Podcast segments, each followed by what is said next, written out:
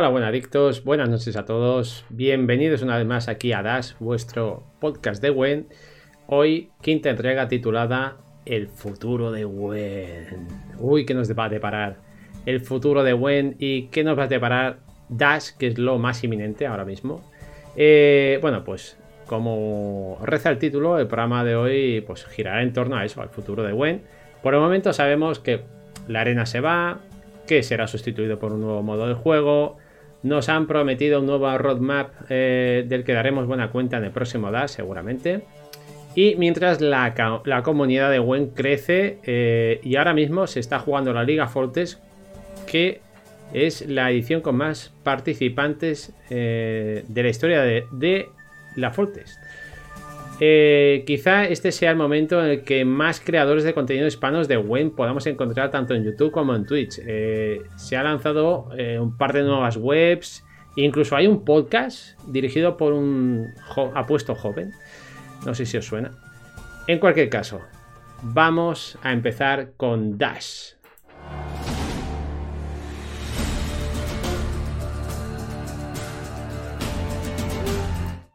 Y bueno, ya estamos en Dash. Eh, yo soy Asfilo.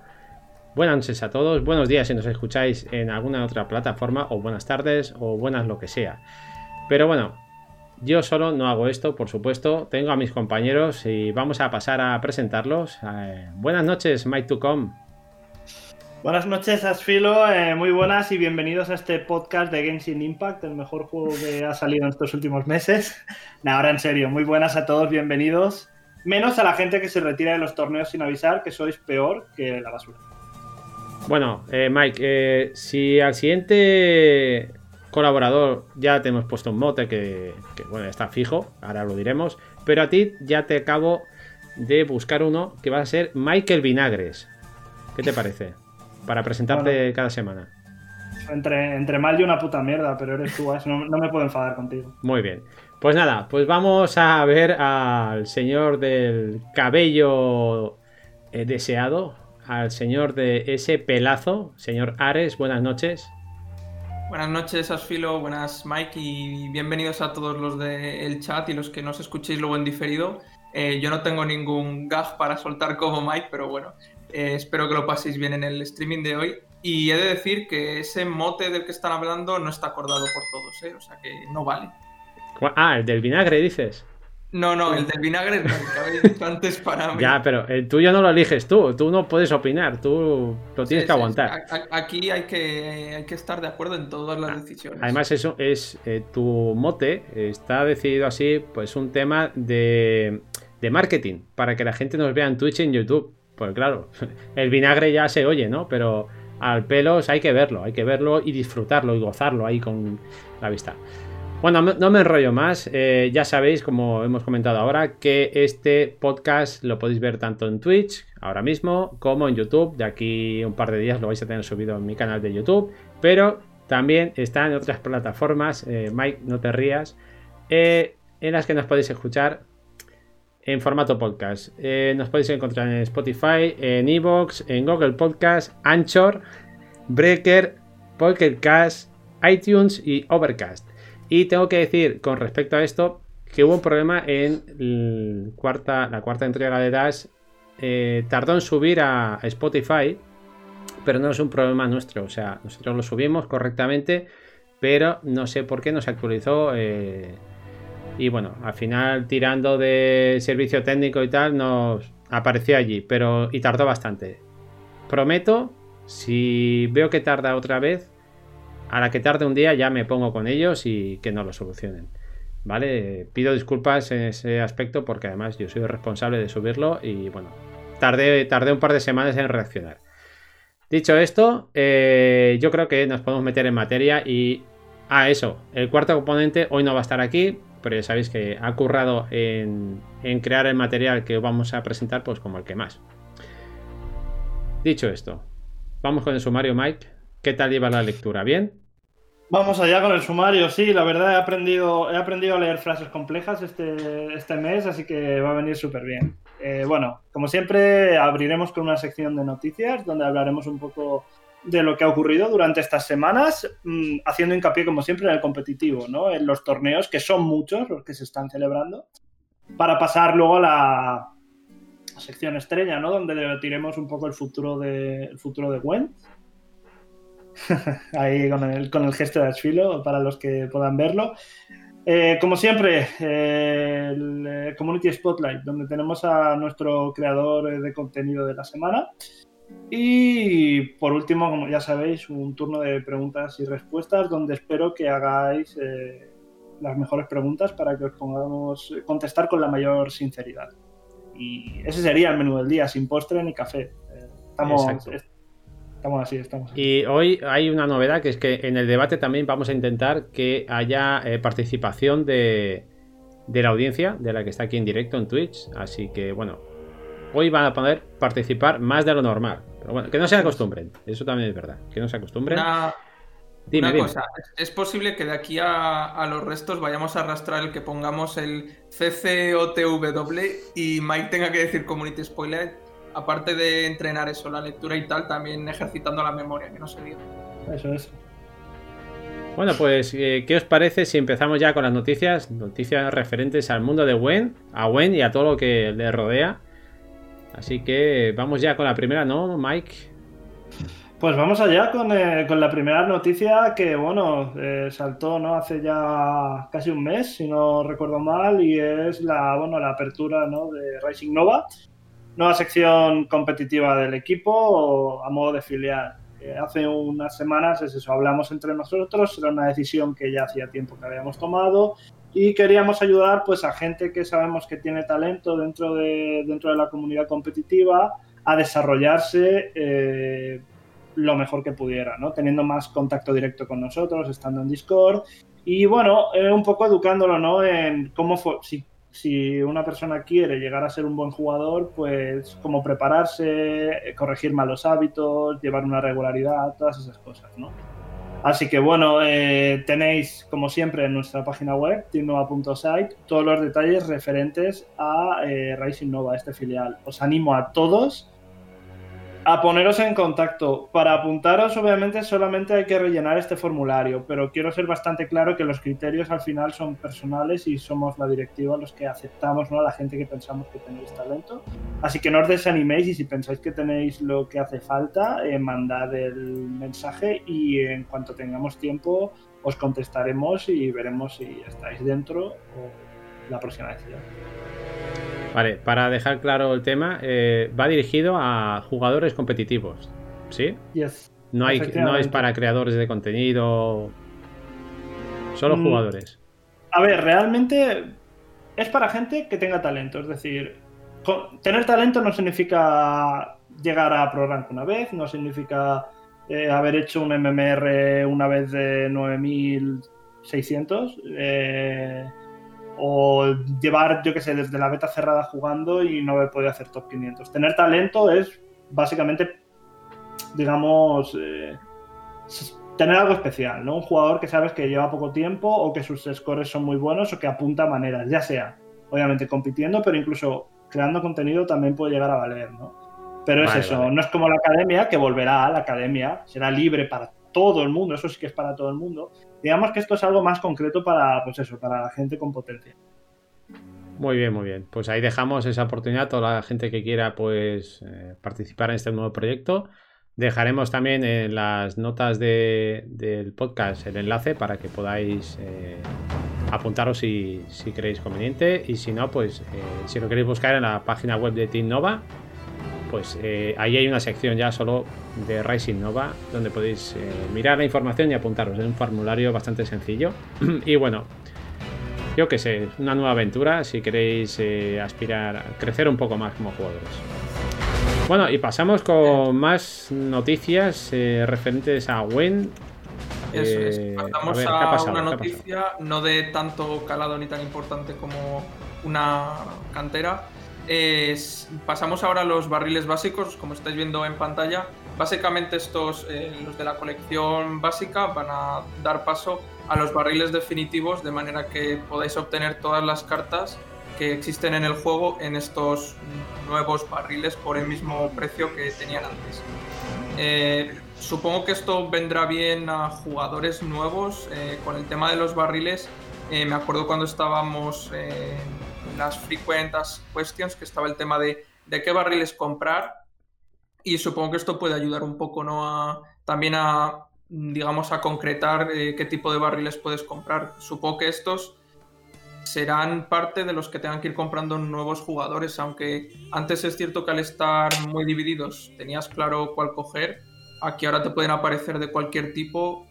Eh, no sé si alguno de vosotros recomendaríais estos, estos barriles así de primeras a la gente que acaba de iniciar en el juego, porque te puede entrar un poco de todo.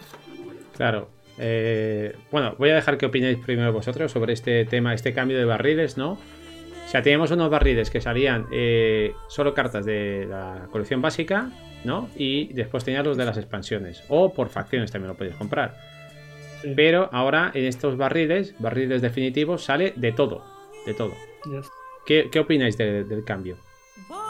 Me parece correcto, me parece algo con sentido. Pienso que los barriles de la colección básica se habían quedado muy atrás. No, además, te los daban siempre con recompensas, entonces no tenía sentido, porque al final tú como nuevo jugador quieres, siempre se recomendaba ir a por las expansiones, entonces en este caso yo creo que un barril definitivo va bien para ampliar tu colección y luego ya tienes los de expansión y los de facción si quieres atinar o afinar un poco, pero a mí me parece una decisión más que acertada, porque tener barriles del set base era pues eso, eh, aconsejar mal a cierta gente para que comprara esos barriles y les salieran cartas que no están mal, pero que suelen no jugarse, salvo alguna duda. Sí, porque además eso, ahora cada vez que entra una expansión nueva se ve como muchas de las que entran en la nueva expansión quitan a cartas anteriores y eso relega todavía más a las que venían de este set base. Pero bueno, yo creo que ya ha quedado más o menos claro el tema de los barriles, tampoco hay que darle muchas vueltas. Y podemos pasar al nuevo parche. Eh, ha llegado por fin la temporada del gato, dejamos atrás la anterior temporada. Y bueno, el cambio más importante diría que ha sido la despedida al, catch, a este Bomb eh, ya, no, ya no puedes destruir escenarios con esa carta, por lo tanto yo creo que no la vais a volver a ver porque es, ahora mismo es una carta mala, solo se utilizaba para petar artefactos. Y diría que con ella se van a ir el resto de bombas, porque si antes ya se veían poco, ahora las bombas tampoco, los cambios que le han hecho son mucho mejores. Y diría que uno de los cambios más importantes respecto a, eh, la habilidad que tenía antes es Vivien Oropéndola, que si no os leéis todas las notas del parche, como me ha pasado a mí en esta ocasión, lo descubrís por las malas y veis que Vivien Oropéndola ahora se potencia por las provisiones de la unidad que tienes al lado. Yo esto, bueno, para los que no sepáis, eh, yo lo he aprendido a base de enfrentarme a Hamedi y ver lo que hacía. Así que os recomiendo leeros las notas del parche para saber qué es lo que hace cada, cada nueva carta y qué es lo que le han cambiado. Como podéis ver, está en la segunda línea que hay en neutral.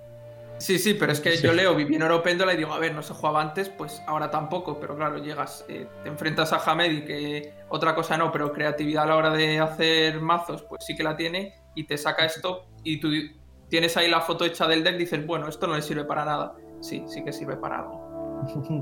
Sí, un pequeño disclaimer. Si hay gente, si estas notas del parche no las pudisteis consultar en su día o por temas de dificultad con el idioma, recordar que nuestros compañeros de Team Manticora eh, tienen una web, ya lo presentamos hace poco, un blog, donde tienen todas las notas del parche traducidas al español. Así que si entráis en veneno de mantícora, no sé si era WordPress directamente o .com, pero en veneno de mantícora, el blog de Team Mantícora, tenéis eh, estas notas en castellano, ¿vale? Para la gente que no se domine muy bien con el idioma.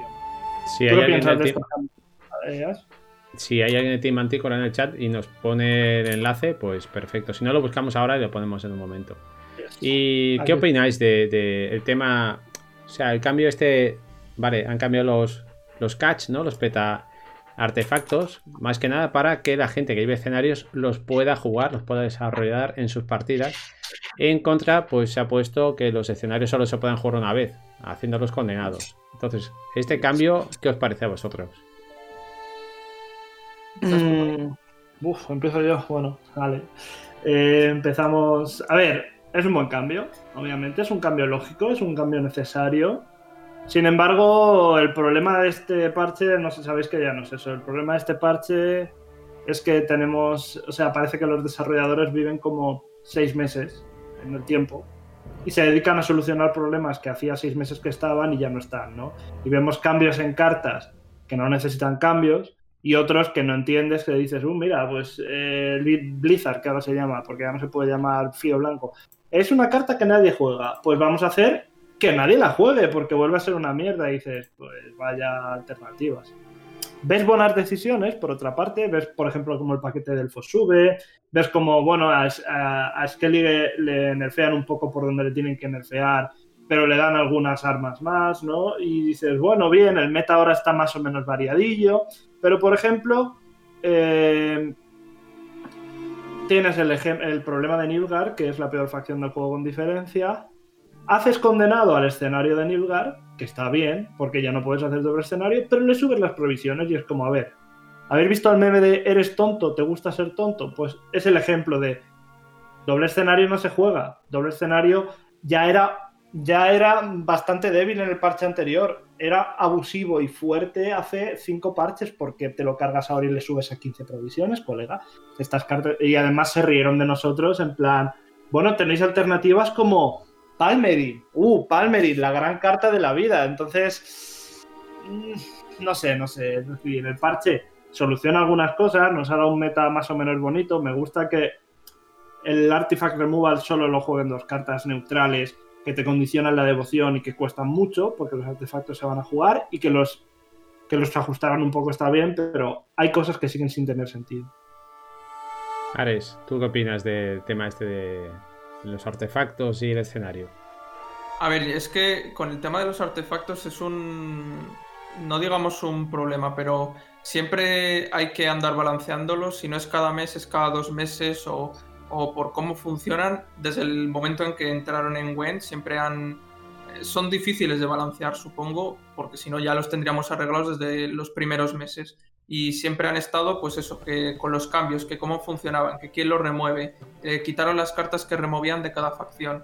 Eh, diría que es complicado el por, por, lo que supone. Ya no es una unidad, no es una spell, es un artefacto que entraron como cartas distintas, nuevas en Gwent, y por eso les cuesta el saber cómo interaccionar con el resto del escenario, cómo puede tu rival eh, interaccionar con él.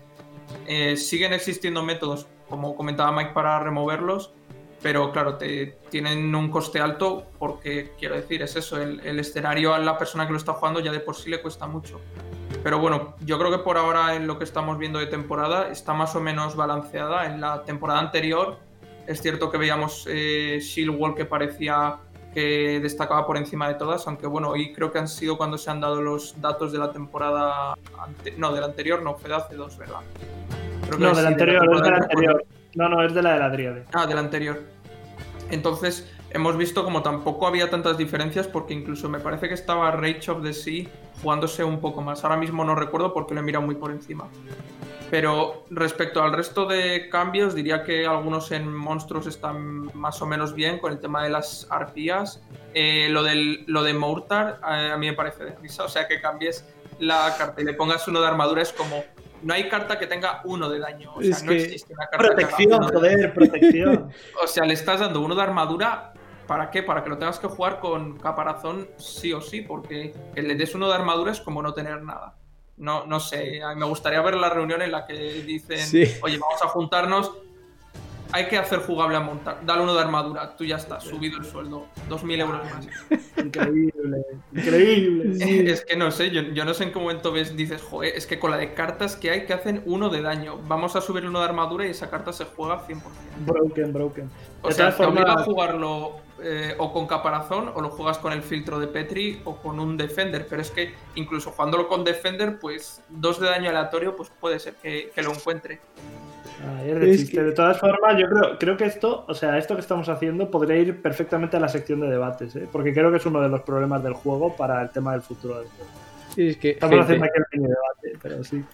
Gente, me encanta, me encanta tener estos dos colaboradores, porque yo se lo he preguntado por los escenarios y se han soltado aquí el vinagre, ¿sabes? Los dos aquí echando a peste de lo que no le gusta de las notas, ¿sabes? Es nuevo parche, es, o sea, yo solo quería, solo quería que me dijerais, oye, pues sí, me parece interesante que ahora se pueda jugar todo el escenario, que si lo llevo, me dejen jugarlo, ¿sabes? Déjame en paz. Y si quieres que no lo juegue, no lleva canícula.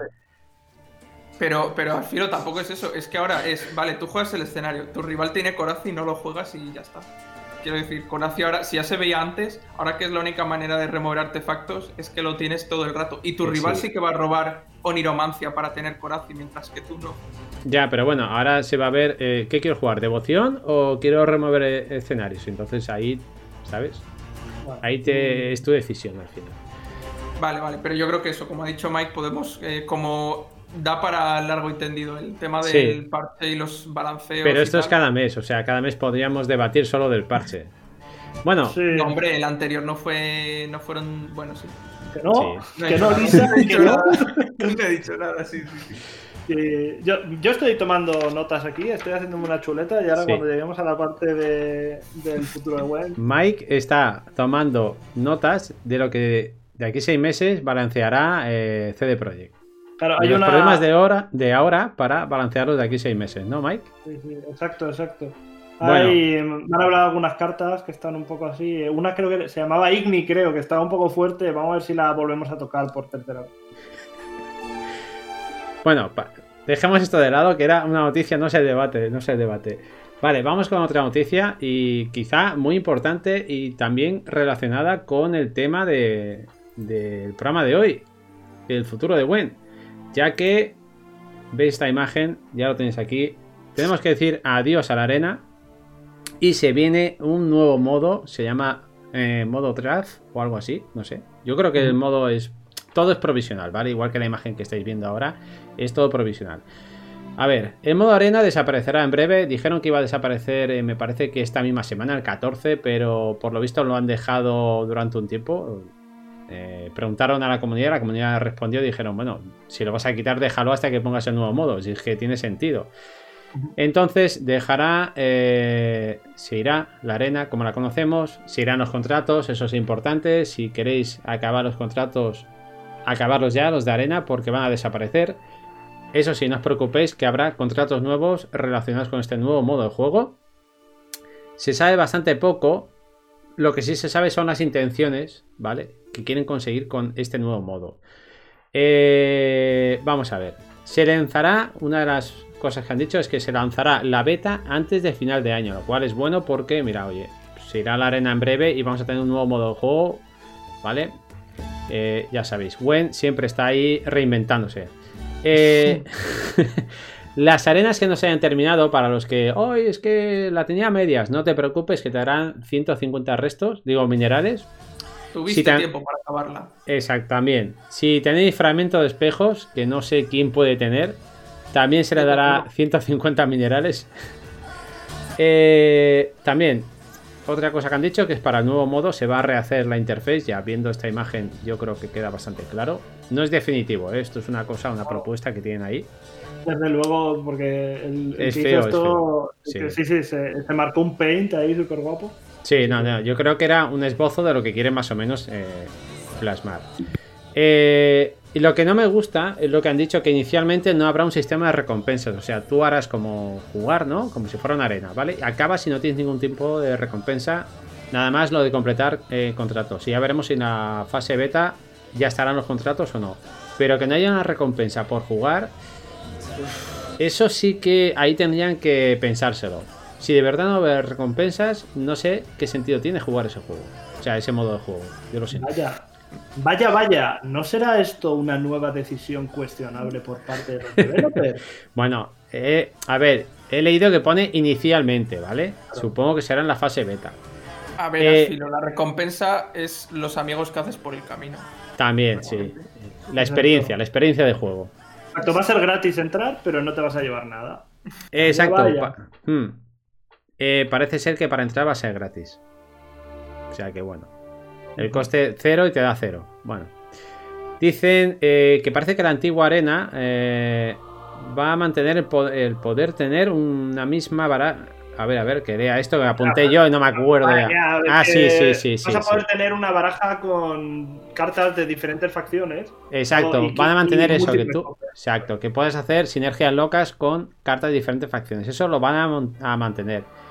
Eh, y una cosa que yo tampoco entiendo es que dicen que en comparación con la antigua arena quieren reducir el tiempo de creación del Dex, evitando también los bricks, ofreciéndote cartas que tengan sinergias con otras que elegiste con anterioridad. Por ejemplo, si coges John Natalis, ¿no? Que te dé una carta que puedes usar con John Natalis, que no te quedes con John Natalis solo. Y que no hayan barajas tan desbalanceadas, que eso lo hemos visto alguna vez en, algún directo, de que te daban algunas con un cholón de doradas y otras te salían con un cholón de, bronces, ¿no? O sea, y te enfrentabas a veces con gente que solo tenía doradas. Eso tienen, han pensado un sistema que ahora veremos para que los decks queden más balanceados. También están revisando si van a poner todas las habilidades de líderes para elegir el nuevo modo, ya que muchas se ven algo inútiles. Pero bueno, eso está en estudio. Sí, que creo, que decían que iban a meter líderes nuevos solo para arena. Sí, eso también. Que también igual meten líderes nuevos solo para, para este nuevo modo. Eh, eh, comentan también que las cartas que vayan a ser incompatibles con tus cartas habilidad ya no se te ofrecerán en el nuevo modo, ¿vale? Eso es no una redundancia lo que he dicho no habrá no habrá cosas de esas. Eh, bueno, ya lo puedes jugar por 8 puntos. en definitiva, la forma de construir la baraja será más rápida porque te van a ofrecer, como aquí vemos en la imagen, ¿vale? Tres conjuntos de cartas. En vez de hacer. Y te las de. Tres, y no sé, y todas con, con sinergias entre ellas o que tengan algún arquetipo en común, ¿no? Por ejemplo, aquí vemos una de Cineo y todas son de Cineo. Eh, las otras no la veo tan bien, las otras dos que tiene aquí como ejemplo no, no, tienen sinergias entre ellas, pero bueno, se supone que van a tener algo de sinergias entre ellas. Y para que los decks sean balanceados, pues tendrán el grupo de tres habrá una dorada y dos bronces, de forma que al final el coste de provisiones más o menos va a ser igual. Eh, bueno, serán mejores los decks, está claro, y más balanceados. ¿Qué opináis, chicos, de este nuevo modo? ¿Os llama o qué? Pues, Se parece bastante al de Hearthstone, ¿eh? Bueno, no, sé si... he draft de Hearthstone en mi vida. Eh, el caso que, a ver, no jugaba la arena anterior, yo creo que la voy a jugar ahora por eso, porque se van a ir los contratos y me apetece tenerlos, me apetece tener los logros y tal. Así que yo creo que será ahora el momento de jugarla. Los fragmentos de espejo que preguntaba, yo tengo uno y no sé ni para qué sirve, la verdad. Es para entrar en la arena gratis. Te la dieron, te la dieron cuando instalaste el juego, tío. Como me faltan los. Eh, entré la primera vez el otro día, creo, porque me confundí de, pestaña. Quería entrar al, Journey. Está más devaluado, los fragmentos de espejo están más devaluados que el peso argentino. ¿eh? Para nuestros amigos de la TAM. O sea, aquí, quiero decir, el modo arena eh, está claro que lo juega poca gente porque, quiero decir, si lo que buscas es los recursos y con mucho contratos y logros, solo juega poca gente. Obviamente juegan más clasificatorias si pretendes sacar un modo que vayas a quitar a la arena y como recompensa pones la nada, ¿quién lo va a jugar? O sea, lo probarás una vez, dos veces porque te haga gracia, pero si no hay recompensa alguna, no sé, o sea, no voy a entrar a perder el tiempo si quiero mejorar, eh, estar con las habilidades eh, reales que se juegan en competitivo y demás, iré a clasificatorias. Tienen que poner eh, algún tipo de recompensas. Y al respecto al punto que comentabas antes, de que los decks están balanceados y con el tema de que lleguen seis meses tarde, ¿en qué momento cuando crean directamente la arena no dicen vamos a hacer que el modo de juego esté un poco balanceado? ¿Vale? Que sea un poco eh, distinto, pero joder, que la gente no se frustre cuando juegue. Eh, no sé, eso. Son cosas, una que ya debería estar de antes y ahora que vais a poner un modo de juego que sustituya al otro, balancealo. O sea, perdón, eh, pon recompensas en este caso. Es que si no lo probarán dos veces eh, cada persona, como mucho, y, ya. A ver, Mike, suéltalo, suéltalo. suéltalo, suéltalo. El tema, el tema de las recompensas, ya habéis dicho que, bueno, eh, lo que pone en principio no habrá recompensas ha sido una forma oculta de decir, a ver si os la colamos, pero como sabemos que no, dejamos en principio porque vamos a tener que, hacer el cangrejito e ir para atrás, porque nadie se va a tragar eso de no ponerte recompensa. Eh, no, no voy a, a, pararme mucho en esta tontería. Parece un modo interesante, sí, parece interesante. Va a ver qué nos brinda, sí. ¿Cuál es el tema? Tú juegas por arena por la diversión de encontrar cartas súper disparatadas. Tú, per se, sabes que vas a un modo de juego que no está balanceado. Y lo que le gusta a la gente que juega arena, yo juego mucho arena porque me gusta mucho, es eso, que tú vas a, relajarte y a probar cosas raras, a que te salgan tres escenarios y decir, wow, a ver qué pasa, ¿no? Este, esto es como quitarle un poco la chicha, la diversión, ¿vale? Que te quieres eh, acercar al modo draft de los otros juegos de cartas, pero no das alicientes y en general sustituyes una cosa que tenía sus fallos, pero funcionaba, por otra que parece guay, pero a priori la veo más aburrida, porque al final te van, los paquetes están predeterminados, te quitan la opción de meter cosas incompatibles o de jugártela a que te salga eh, lo que quieres tú para el escenario, que te salga Shup a mitad de arena y digas, hostia, tengo a Shup, la, la hemos liado, ¿no? Entonces, pues bueno, otra decisión más que, como dice gente en el chat, ¿por qué no mantener las dos arenas? ¿Por qué no dejarte en modo draft y modo clásico? Pues no lo sabemos. Te quitan esta por otro modo de juego que, a priori, si no ponen recompensas, no ofrece nada que no te ofrezca el modo, de, el modo clásico para progresar y para ganar recursos. Así que, me. A ver, yo lo veo así. Eh, es una forma de enseñar a nuevos jugadores, porque si te van a enseñar paquetes de cartas que tienen sinergias entre ellas, igual eso pues eh, puede ayudar un poco a los nuevos jugadores. De todas formas, los nuevos jugadores se acercan a la arena más que nada porque es una forma fácil de conseguir recompensas. Eh, la gracia de arena, lo habéis dicho, es las sinergias locas que puedes conseguir. Que sacar eh, tres escenarios, o cinco, o yo que sé, mil cosas raras te pueden pasar. Es más, es el doble divertido las arenas con el, eh, el modo especial temporada, que no sé por qué desapareció y era súper divertido. Era lo único que jugaba, que era un clásico con Sánchez, los viernes a final de mes, muy muy divertido y bueno, no lo quitaron, no sé por qué, la verdad. Pero bueno, a esto, si no le ponen recompensas, yo poco lo voy a probar. Quizá una o dos y se acabó.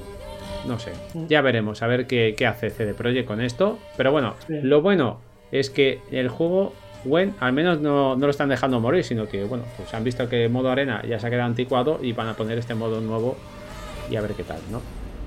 Por esa parte. Antes, de seguir, esa es tu opinión, ¿eh? Esa es mi opinión, es mi opinión personal y que espero que sea la de los demás si no vais a la eh, vamos a pasar ya al modo competitivo. Vamos a pasar eh, algo que sí que tiene recompensa. al modo competitivo. las noticias del mundo competitivo. Venga, chavales, ¿quién, se, quién empieza? ¿A quién he pintado yo de color? Has pintado Para hablar de... La Liga Fortes. La Liga Fortes que, bueno, empezó el mes pasado dar las gracias a todo el mundo. Ya sabéis que al principio de la Liga Foltest hubo eh, un especial de 72 horas donde hubo muchísima gente, 15 eh, creadores de contenido. Y conseguimos recaudar 330 euros para el price pool. O sea, nuestro objetivo eran 200, creo que fueron, eran 270, si no recuerdo mal, 250. Lo superamos y con superávit para poder, digamos, ampliar ese price pool y dar las gracias, ¿no? Como dice aquí el grafismo, a todos los que nos ayudasteis, nos contribuisteis. La liga, de hecho, ahora mismo está tocando, su fase regular está casi tocando el final, quedan un par de semanas. Y dentro de nada empezaremos con los playoffs y bueno, está siendo una liga muy, muy, muy interesante respecto a que, como bien habéis dicho, eh, récord de participación, de momento todo está yendo sin muchos problemas. Es cierto que estas últimas dos semanas no ha habido stream de la liga regular porque, por temas logísticos. Pero bueno, los streams volverán, sobre todo para la fase final en los playoffs podréis verlo. Y bueno, creo que está siendo una experiencia genial para toda la gente nueva. Destacar, bueno, pues un par de ovejas negras que, bueno, la tasa de abandono no está siendo muy grande, pero sí que es cierto que pues de 140 pues se han, abandonado quizá un 10%, algunos eh, sin avisar, una falta de respeto tremenda o por simplemente porque van perdiendo dicen paso de jugar, eso es, basura, pero bueno, al final la gente, los payasos son así. Pero bueno, en general... Eh, en general está siendo una experiencia genial que ya os decimos, en breve volveremos ¿no? con, los directos. Bueno, bueno, bueno. Sí, no, a ver, yo también quisiera puntualizar eh, que, hombre, cuando se lanzó la Fortes, que fue aquí en Dash, eh, solo pedimos una cosa que era compromiso. O sea, si te apuntabas, pues llega al final. Por ejemplo, yo me sé de uno que está aquí en directo, no sé si lo quiere decir. Soy yo. Vale, soy yo. Ah, eh, que pierde todo. ¿Y qué pasa? ¿Y qué pasa? Yo no me retiro. yo voy a estar ahí como un campeón y bajaré a segunda y no pasa nada. Y tan feliz, tan pancho. Hay que, no sé, hay que. Tiene que haber un poco de compromiso. No sé. Ahí lo dejo. Yo, voy por el mismo camino, o sea, no estoy teniendo. Vente conmigo. mucha suerte en, en esta primera fase, digamos. Y bueno, pues eh, aún así es eso, hay que mantenerse. Eh, algo que lo único que te pide el torneo es compromiso y que, eh, que, avises con tiempo para las cosas, pero eso, sobre todo que si te comprometes a entrar, estés comprometido a acabarla. Y es que tampoco te pide mucho. Dos veces a la semana no te exige ningún que juegues exactamente este día a esta hora. Lo acuerdas con tu rival y más facilidades no se pueden dar para que se jueguen los partidos. Así que es eso. Tratad de manteneros fiel a lo que a lo que firmasteis al inicio cuando os metisteis al torneo. Tampoco se os pide nada más. Sí, que al final, a ver, si uno está cansado, tiene trabajo. Ha, habido gente honesta que ha dicho, oye, mira, yo no puedo seguir jugando estas semanas por trabajo y para no presentarme prefiero irme eso, chapo. O sea, ok, eh, eh, es normal, al final. Y obviamente en la liga puede haber, puede haber gente a la que le guste más, menos, que tenga algún problema, que no esté de acuerdo con las divisiones, lo que sea. Porque pasa. Pero bueno, hay que tener en cuenta que es un trabajo detrás de muchas horas, ¿no? Y estas personas que eso, de repente están dejando de contestar al Discord, o de repente dicen, me salgo, mm, adiós. Pues, no sé, menuda falta de respeto, ¿no? Pero, pero hay una buena noticia, que es que los organizadores tenemos un Excel donde está todo el mundo apuntado y a esa gente les estamos poniendo una marquita negra y, esa y entonces para el próximo torneo, próxima Foltes, próximo lo que sea, uy, tienes una marquita negra aquí, pues no vas a volver a participar, estás vetado de todas las competiciones. Así que bueno. Bueno, bueno, bueno, pasemos este tupido velo, vamos a cambiar el tema, vamos a pasar a competiciones de segunda. Ay, venga, va, vamos, vamos. ¿Qué es esto? Torneo competiciones de segunda, ni mucho menos. La verdad, bueno, ya sabéis, el equipo del Derbrod, los polacos, que antes eran My Sports, han vuelto a hacer algo que el año pasado se realizó, que fue un Battle Royale, pero aquí lo han titulado Farkas Rebellion. Un evento muy interesante donde, bueno, eh, están durante estos días creando o disputando torneos de una índole muy especial, ¿no? Con reglas muy locas. Eh, los, torneos están siendo el día 10, 11 y ahora este fin de 17 y 18. Y la idea de esto es que los 64 mejores jugadores vayan a una fase final y esa fase final tenga un price pool de 1000 dólares. Y bueno, aquí vemos eh, partes de los torneos, ¿no? Eh, al final ya se han realizado algunos, pero muchos tienen reglas peculiares, ¿no? Y está siendo una oportunidad para la gente que le gusta el juego de, pasárselo muy bien, ¿no? También, bueno, eh, ya sabéis que el Blood ha querido involucrar a toda la comunidad internacional, con miembros de todos los equipos, con eh, casteos en todos los idiomas. De hecho, aquí en español hay que, bueno, hay que destacar el casteo de Tornelius y de Franca, que están casteando el torneo en español incluso creo que Branca lo está castellando en portugués, por lo que está siendo una oportunidad eh, muy guay para la gente que quiera aprender eh, a jugar. Eh, una, una, cosa, me parece que Branca y Soul era que lo hacían en portugués, al final no lo hicieron porque hubo problemas con, con, el modo observer.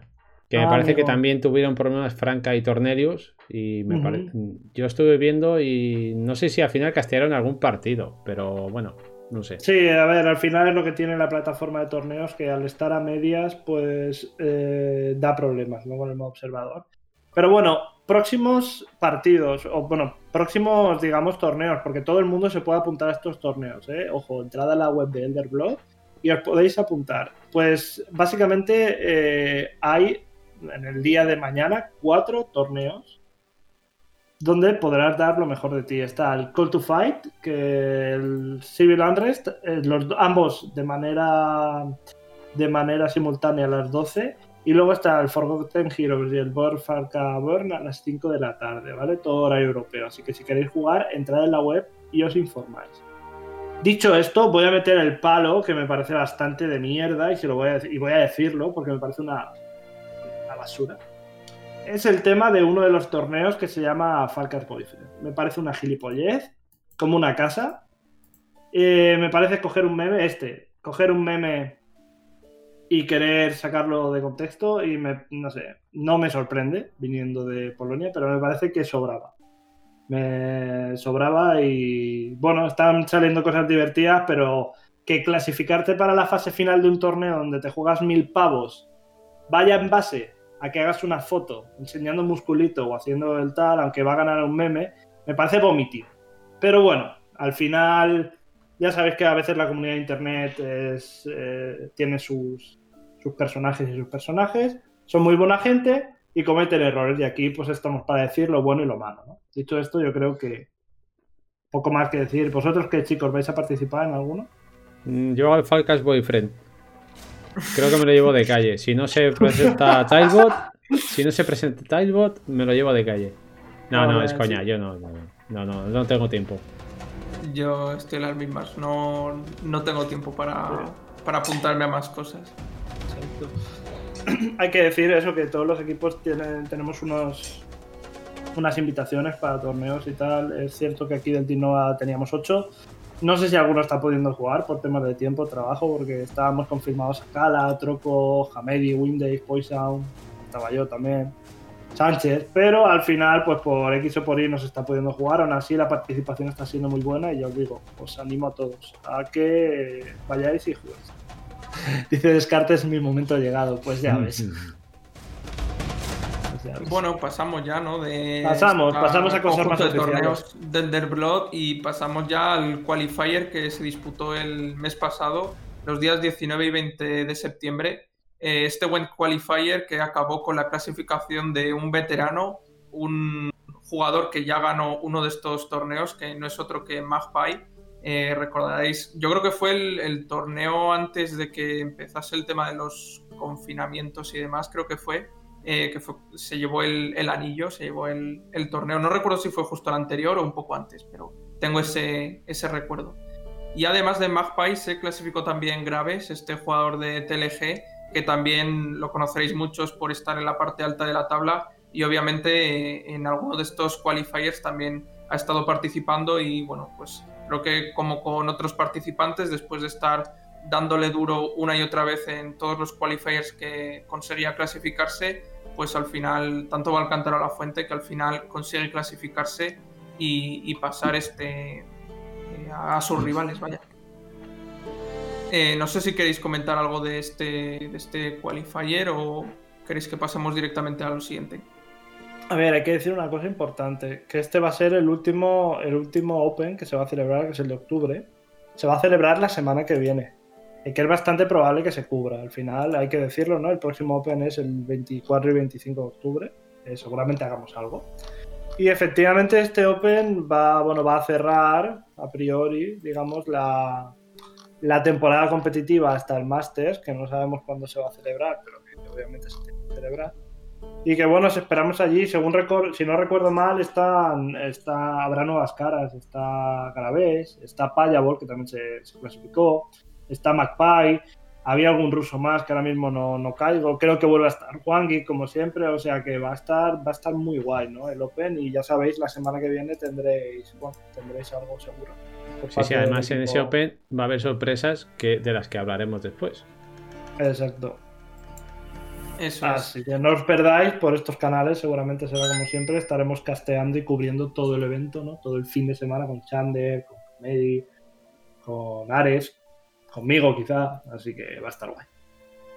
Eso es. Y además de este torneo del que hablábamos, también eh, se desarrolló el Top 64, el qualifier que tenía estos 64 jugadores clasificados de la temporada anterior, en la que, como bien decía Mike, eh, se han clasificado Wangi de nuevo y el jugador Lastelin es ruso o es ucraniano, ¿de dónde es? Eh, me suena, pero... Ruso, ruso, Lastelin es ruso. ruso.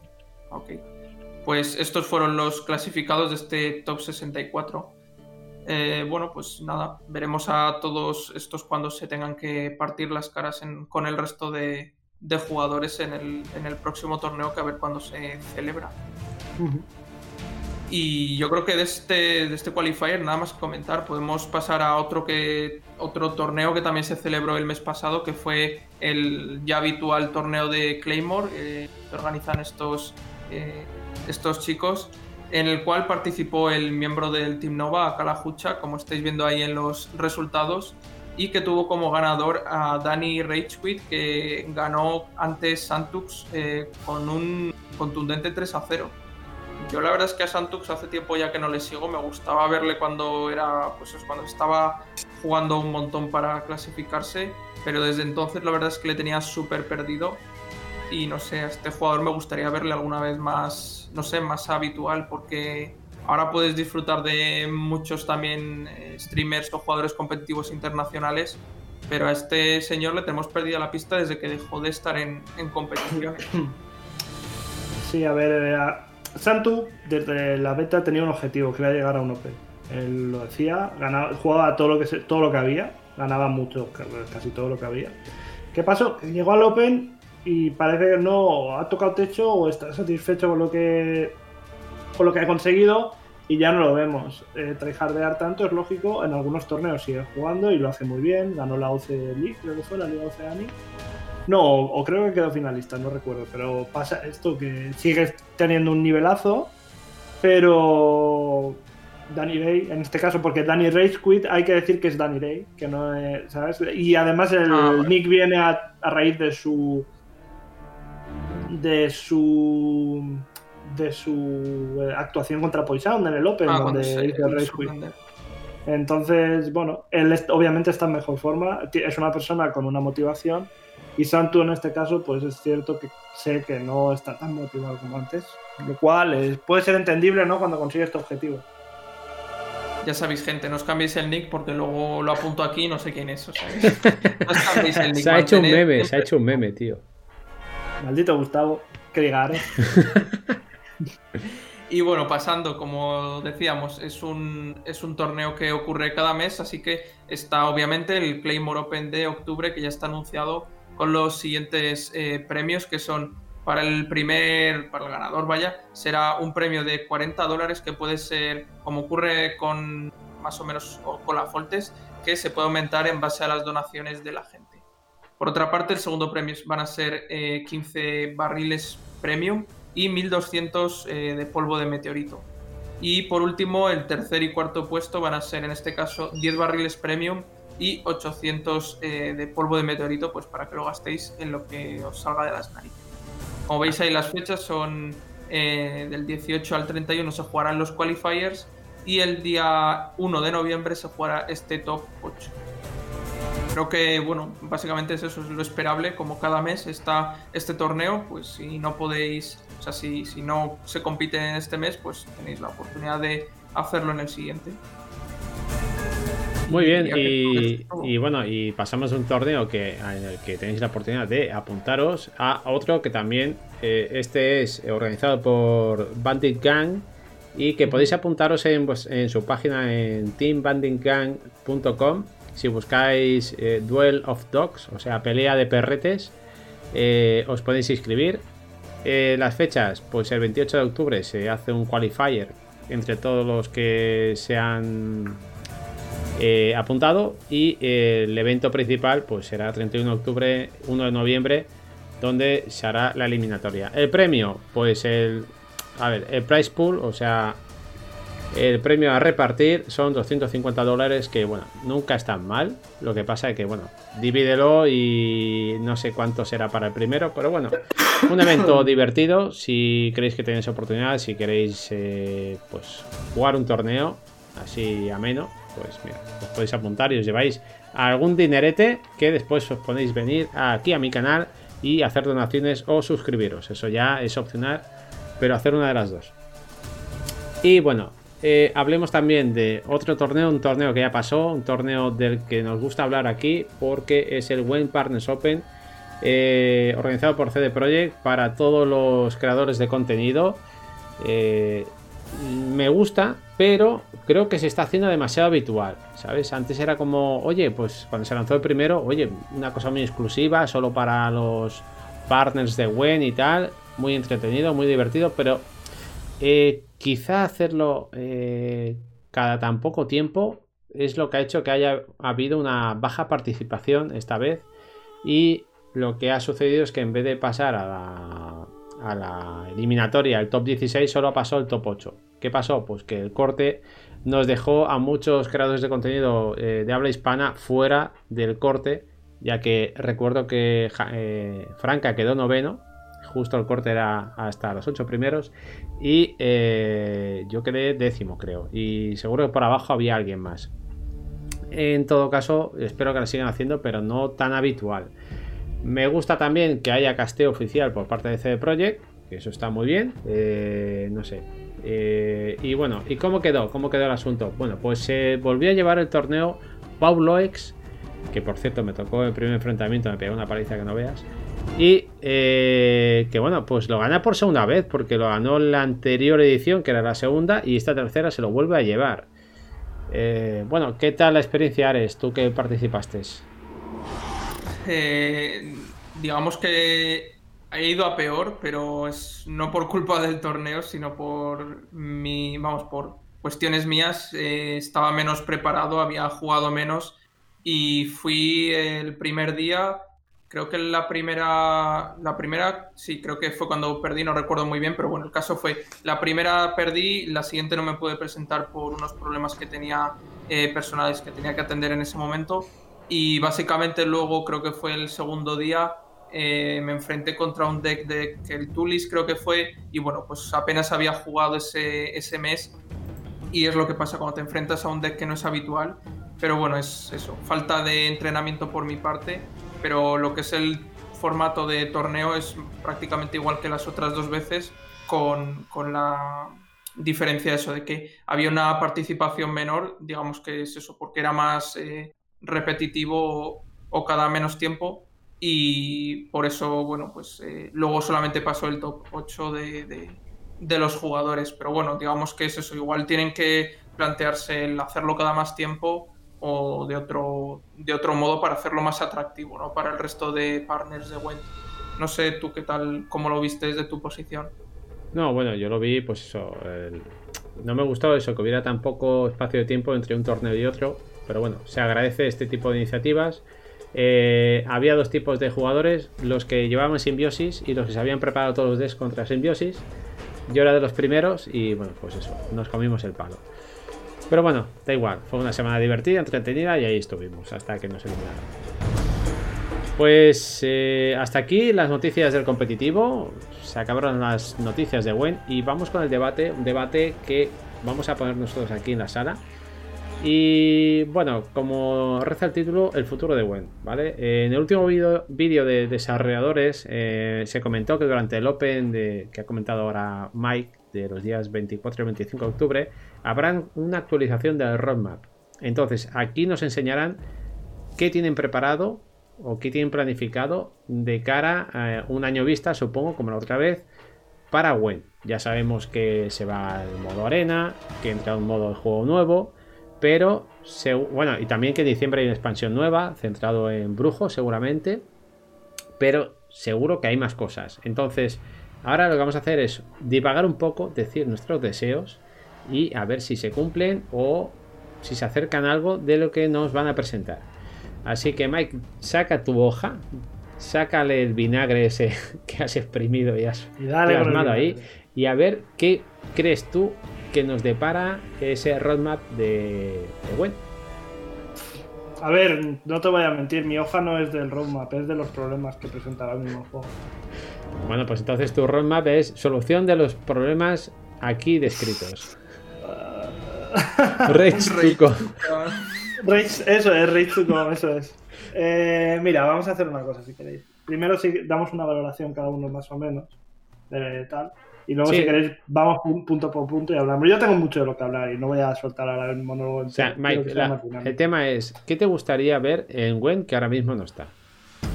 Eh, todo lo que hace que un juego siga vivo. Me gustaría ver muchas cosas. Me gustaría ver una empresa implicada en el juego. Me gustaría ver un circuito de eSports sano, estable, rentable. Me gustaría ver apoyo a la creación de contenido.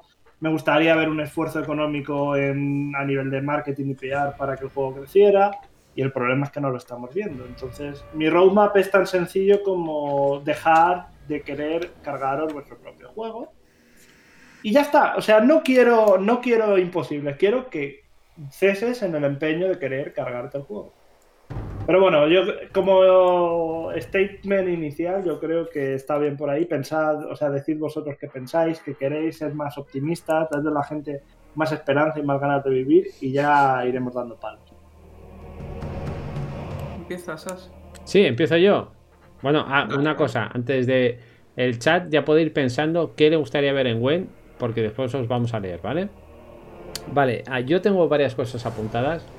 Y una es eh, una cosa, yo, claro, vengo de Hearthstone y allí vi cosas pues, que me parecían interesantes. Por ejemplo, una que he hecho en falta es cuando tú no estás jugando, a veces, muchas veces dices, quiero ver Gwen mm, de calidad. Y cogías a, o Hearthstone en ese momento, cogías a cualquier amigo que tenías en tu lista de amigos y si estaba jugando podías ver su partida, ¿vale? Entonces, eso yo creo que se ha añadido, tendría que poner que tú cuando no quieras jugar te vas a tu lista de amigos mira, ese está jugando, pum, te pones ahí, te pones a observar su partida desde su lado, o sea, solo ves sus cartas. Eh, y ya de paso, ya a colación de esto, pues que el observer estuviera implementado en el propio juego, de forma que eh, si los dos jugadores te dan permiso, tú ya puedas observar las cartas, las dos manos, y tú puedas hacer lo que quieras, ¿no? Por ejemplo, sería más fácil para hacer eh, una grabación, no tener que ir a la, a la plataforma que tiene sus inconvenientes pues no sé, sería mucho más sencillo y yo creo que es fácil de implementar. Y sí, di, Mike. a ver, hay cosas que tú no puedes hacer, tú no puedes permitir a tus amigos que especten tus partidas, porque eso daría pie al sniping, sí o sí. Ya, pero si, tú estás viendo una partida no puedes jugar. No, pero si tu amigo está viendo una partida y tú estás metido viendo al rival, que también es tu amigo en GOG, sí. cosa más. Sí, pero, eso que tú has dicho acelerar lo de que si los dos jugadores te dan permiso poder ver la partida, eso sí, eso estaría muy Sí, sí, pero tú podías bloquear, expulsar a la gente, o sea, eso seguía estando permitido. Tú veías quién se había conectado, lo podías expulsar o lo podías dejar. todo eso es estudiarlo, pero que exista la posibilidad. Después tú lo puedes y si no le puedes, le puedes añadir un delay, que es como se hacía, bueno, como se sigue haciendo en el, en el LOL. Tú quieres espectar una partida de, de alguien y con eso podías podías verlo, cogías, simplemente tenía un delay de 3 minutos, creo, o 5 minutos, y ya mm. está, puedes seguir viendo la partida, pues eso, a lo mejor tienes un amigo que es súper bueno y dices, voy a intentar aprender un rato si me deja espectarle. Después... con el delay de 3 minutos o 5 y bueno, pues puedes, ir viendo las partidas y aprender. Después el, tema aquel que había de que se podían eh, exportar los datos de las partidas de Wen o las cartas que tenías o que jugabas, ¿te acuerdas? Con el Wen App que eh, cogía datos de lo que ibas jugando, ¿no? Pues que eso que lo vuelvan a permitir de forma que haya páginas que te permitan eh, volver a ver tu partida, ¿no? ¿Qué, cartas tiraste, qué tiró tu oponente, ¿sabes? Porque eso para nivel competitivo va muy, bien, para mejorar en el juego va muy bien, porque a veces pasa una partida y dices, ¿dónde la cagué? Pues no lo sé. Si tuviera esa posibilidad de que webs o scripts o lo que sea pudieran sacar tus partidas y tú poderlas ver después, estaría muy bien. Y como último, y esto no tiene que ver con el juego, pero sí con Gwen, de alguna manera sí, es, por favor, un community manager para la comunidad hispanohablante, pero ya, ya, hace tiempo que lo pedimos, lo necesitamos. Dejaos de, de chorradas de modo juego nuevo, ponerme el community manager ya de una vez. Hombre, he dicho, ya. Bueno, eso yo creo que vaya como con un año de retraso, lleva como un año, ¿no? Con la vacante ahí libre o, estará al cumplir el año. También te digo que no creo que eso vaya a solucionar los problemas del juego, pero es cierto que sería un gesto, un bonito detalle, ¿no? Para, eh, para tener más, pues eso, para sentir que la comunidad hispana en general eh, se la escucha y después de todas las cosas que, que se hacen, pues que tiene cierta repercusión o, o que al menos yo que sé, que dicen, vale, están aquí y hacen cosas, pues eh, vamos a darles un poco, aunque sea de visibilidad, que por ahora es totalmente nula. Y respecto a lo que comentabas, eh, pues eso, del, juego, cosas que se pueden añadir, aparte de eso que comentabas de ese modo espectador para tus amigos, eh, yo diría que lo que es en la línea del juego de expansiones en ese sentido el añadir variedad, añadir nuevas mecánicas, nuevas eh, palabras clave, nuevas eh, como no facciones, sino eh, los grupos, no sé cómo se llaman, los nombres que tienen las etiquetas. O tags. No, en plan lo de los, eso, los tags, los wild hunt, los blind dice y todo eso.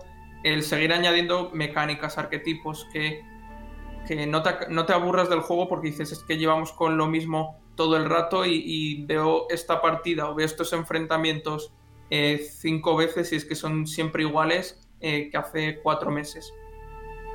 Para mandar un mensaje positivo yo creo que eso se está consiguiendo eh, la medida de lo que pueden sin saturar el juego de toma novedades, toma cartas nuevas, toma expansión, toma sin que te dé tiempo a saborearla.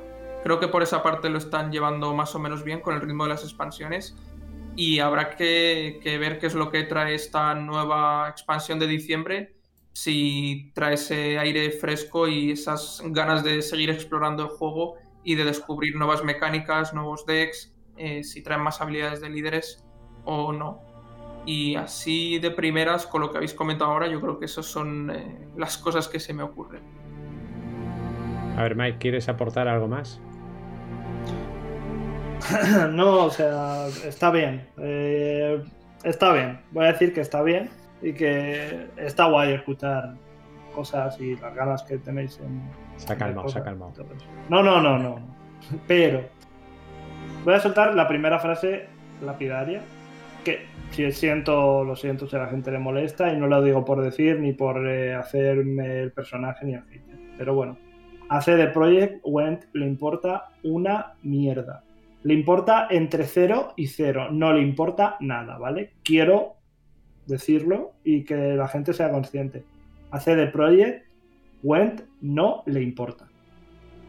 Y no le lleva importando desde prácticamente nunca. Por mucho que parezca que sí. No le importa. Eh, Minuto de silencio, por favor. Dice Sánchez que qué novedad, que él lo sabía. Él ya lo dijo. Eh, y bueno, jode, jode, porque nos encanta Gwen. De hecho, yo soy el primero al que eh, le flipa Gwen. Y que ojalá me dieran en la boca eh, a partir del roadmap y me pegaran una hostia. Y vamos, yo encantado, ¿sabes? De ponerme de rodillas y decir sí. Pero, honestamente, a los devs no les gusta el juego. Por ir punto por punto, que si queréis ahora vamos y dais vuestra opinión también, quiero adelantarte, a Asfilo, que cosas de las que has pedido, yo tengo información de dentro por reuniones que he tenido por parte del Team Nova con los devs y te puedo decir que no va a volver el tema de WentApp y otras web. No quieren abrir el API y no van a abrir el API y, y eso es un problema bastante gordo. Quieren volver a meter formas de compartir datos para el competitivo, pero desde luego dicen que no ven utilidad a eso de, de ver que se juega porque dicen que no representa la realidad. Así que sorry por romperte las ganas. Y lo del community manager, yo esto ya sí que no tengo más información, esto ya es más así, pero siento decirte que si hay community manager, eh, no se, que no se espere para pronto y que no se espere que no haga casi ni puto caso a web. Si consiguen community manager para la comunidad hispana que ojo, lo dudo, lo dudo, y lo dudo por muchos factores, pero lo dudo, tener en cuenta que el caso que se le va a hacer a Went es bastante, bastante poco, en comparación con lo que teníamos con John Eso no va a volver, eso tener claro que no va a volver el tener una persona ahí detrás de la comunidad de la manera en la que estaba. Pero bueno, sé que son grandes noticias y que estabais deseando escucharlas, pero las cosas van así. Eh, recordar que esta es su opinión. Exacto.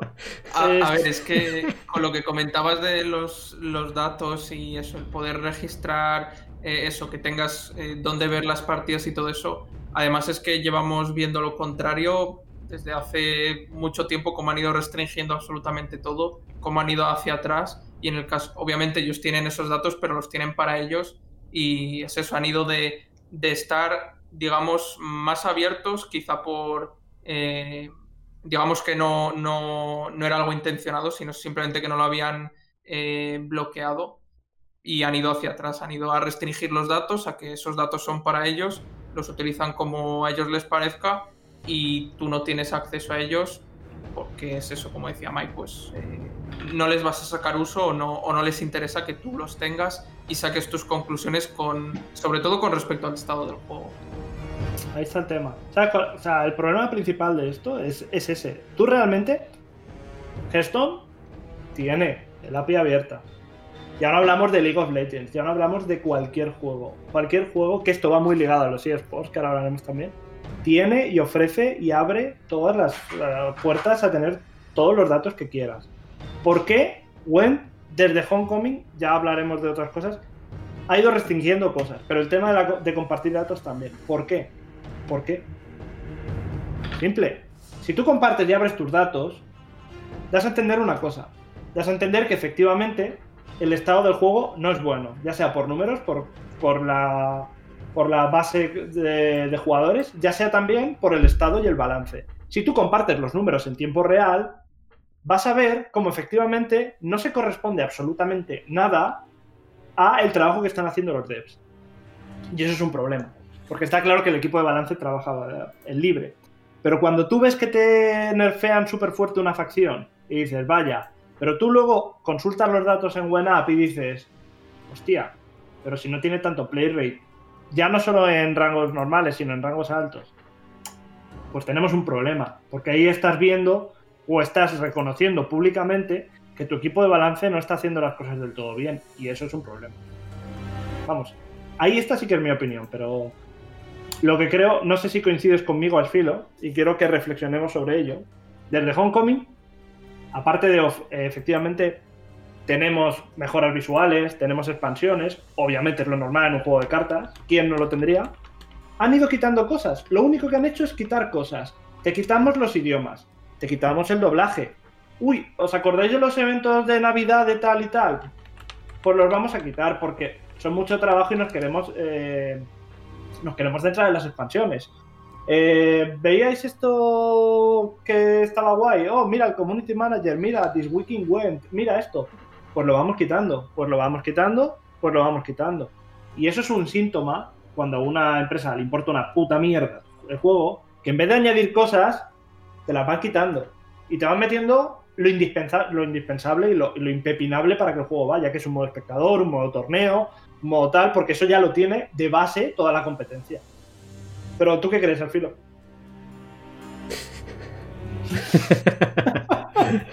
hombre, que ha sido muy duro. O sea, vamos a ver, vamos a ver. Parar un momento, parar un momento.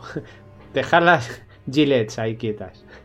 Eh, vamos a ver. Sí, eh, es una realidad todo lo que ha dicho Mike pero también hay que eh, pensar en todo lo que han hecho también, ¿no? O sea, no, no está todo, o sea, yo no creo que, abandonen el juego, que no se impliquen en ello, que les importe los duros, sino el juego se quedaría como está estancado, no pondrían opciones nuevas, no hubiésemos tenido el Observer, no eh, harían un rework de la arena, no sacarían más expansiones. Vamos, yo creo que siguen trabajando. Lo que pasa que pues hay políticas que no entendemos, no compartimos. También es verdad que son muy cerrados, que no, son capaces de, escuchar a la gente. Y bueno, eso se ve también en, las notas del parche, ¿no? Que después eh, eh, nerfean algo, pues meses vista. Pero aún así yo tengo esperanzas. Yo tengo esperanzas y más si han anunciado que hay un roadmap nuevo, quiere decir que va a haber cosas nuevas. Eh, además, tenemos versión para móvil que hace un año no teníamos, que era un deseo, vamos, eh, ahora lo tenemos ahí, podemos jugar donde nos dé la gana. Mm, no sé, quizá el problema es que no es el juego que tú quieres, Mike. Yo creo que es eso. No va por ahí. No va por ahí. Di, di, di, No, no, que me mola que por fin hay un debate en el que todos pensamos diferente. claro, claro, claro. Yo creo que, a ver, no es el camino ideal, pero es un camino. Está claro. Eh, creo que siguen hacia adelante. No por donde desearíamos, supongo que para diferenciarse de otros juegos, pero bueno, ahí está. Eh, buen es buen y otros juegos serán otros juegos. No, no sé. No creo así, No creo. Realmente creo que no es así. No es así porque una cosa es seguir tu camino. Y eso está de puta madre. Y Gwent siempre se ha, siempre se ha, digamos, caracterizado por ser diferente. Pero esto no es querer ser diferente, esto es no querer eh, invertir recursos y tiempo en que tu juego sea puntero. Es tenerlo en modo de mantenimiento, porque al final tú dices, sí, versión para móvil, pero es que llegan tarde. Sí, modo espectador, pero es que llegan tarde, porque ya tendría que haber estado implementado en su día si quieres hacer algo grande, ojo. Si tú quieres que tu juego sea, digamos, eh, digamos, top en su segmento de mercado. Porque estamos, sabemos que los juegos de cartas ahora mismo cada vez proliferan más. Sabemos que el gigante de cartas, que es Hearthstone, se está muriendo poco a poco. Pero ha llegado Magic the Gathering. Ha llegado Magic, llegó Magic the Gathering, o sea, Magic Arena, que vale que es Magic y todo el rollo. Salió más tarde que Gwen, te comió la tostada. Ha llegado Legends of Runeterra, te ha comido la tostada. Por mucho que nos joda, te ha comido la tostada. Artifact porque era la basura inmensa del mundo. Pero si no te hubiera comido la tostada también. Y ahora el Artifact 2 se va a comer una mierda. Pero yo sé que cuesta abrir los ojos, a mí me costaba mucho el decir, uff, madre mía, pero realmente lo que han hecho por Gwen, que tú dices al filo, es lo mínimo que se tiene que hacer a un juego para que funcione. Es darle lo mismo que tienen los otros.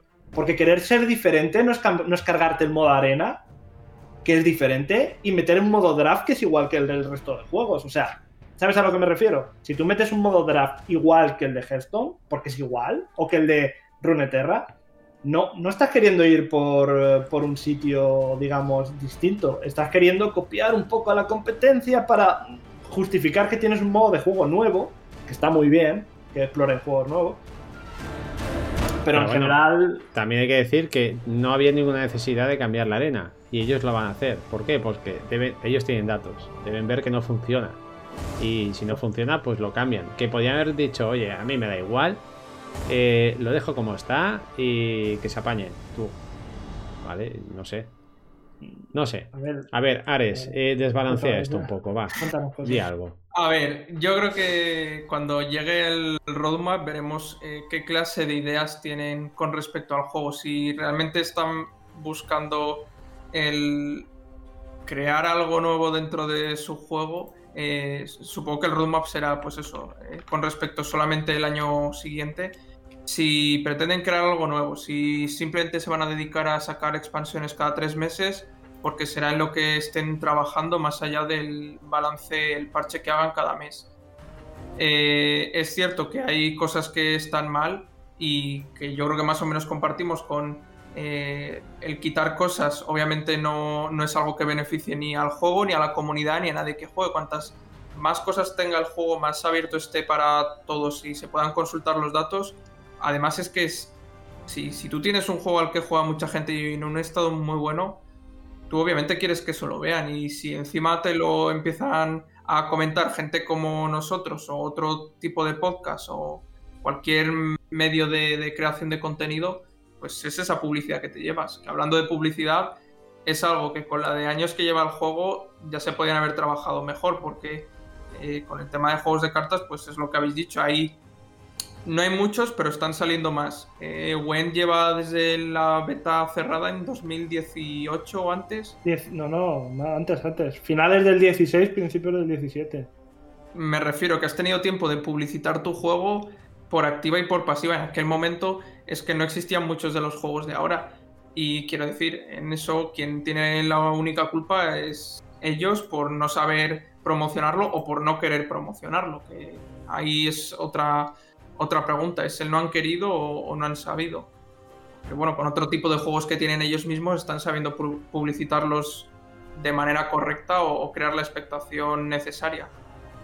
No sé, yo creo que el roadmap eh, despejará dudas con respecto a lo que quieren hacer y si simplemente van a hacer eso, un tipo de labores de mantenimiento, como decíais, de balance mensual para que más o menos esté todo eh, balanceado y te apetezca jugar otras facciones porque está subido, aquella ha bajado y esta tiene cuatro cambios nuevos y más las expansiones cada tres meses, o si pretendes sacar algo nuevo y que tu juego finalmente despegue y tenga su propio, eh, digamos, su propio espacio. No sé. Esperemos al roadmap a ver qué hace. Bueno, quedan pocos días. Eh, nada, es el próximo fin de semana, ¿no? este no, el siguiente. Y a ver, a, ver, si le podemos estampar el roadmap en la cara a Mike. Ojalá. Y ojalá, ojalá. Yo lo veremos. En el próximo Dash lo veremos. Yo creo que puede ser un tema, un tema con el que debatiremos también. Pero a ver, no, o sea, no es el único problema que hay que pone en peligro el futuro de Gwent, es que no, no es lo único y obviamente razones de mantenimiento, o sea, mm, tareas de mantenimiento no se abandonan al juego, tareas de mantenimiento es hacer lo mínimo, lo que dice Ares, expansiones, balance, expansiones, balance, te mete un modo de juego nuevo, tal, pero no es... Pero ya, pero ya está, fin, o sea, es... A mí esto me recuerda cuando llevas 10 años con tu pareja y habéis llegado a los dos a un punto de... Estoy bien como estoy no te esfuerzas, la otra persona no se esfuerza, estés cómodos. Pues Gwent está en un punto, lo siento mucho, de comodidad y es cierto que el juego ha crecido. Pero si veis los números de Twitch, por ejemplo, ya desde antes de verano se han mantenido así.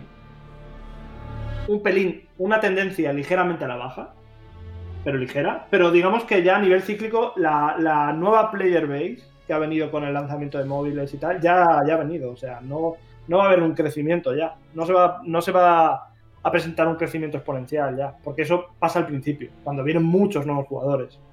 Entonces, obviamente la, digamos, la, la fantasía que nos vendíamos, yo al primero, a mí, a mí mismo, decir, Buah, esto con móviles lo va a petar, la comunidad va a crecer, que flipas, ha crecido, pero seguimos siendo, eh, seguimos siendo el ahora mismo la cuarta opción de juegos de cartas y porque no hay una quinta decente.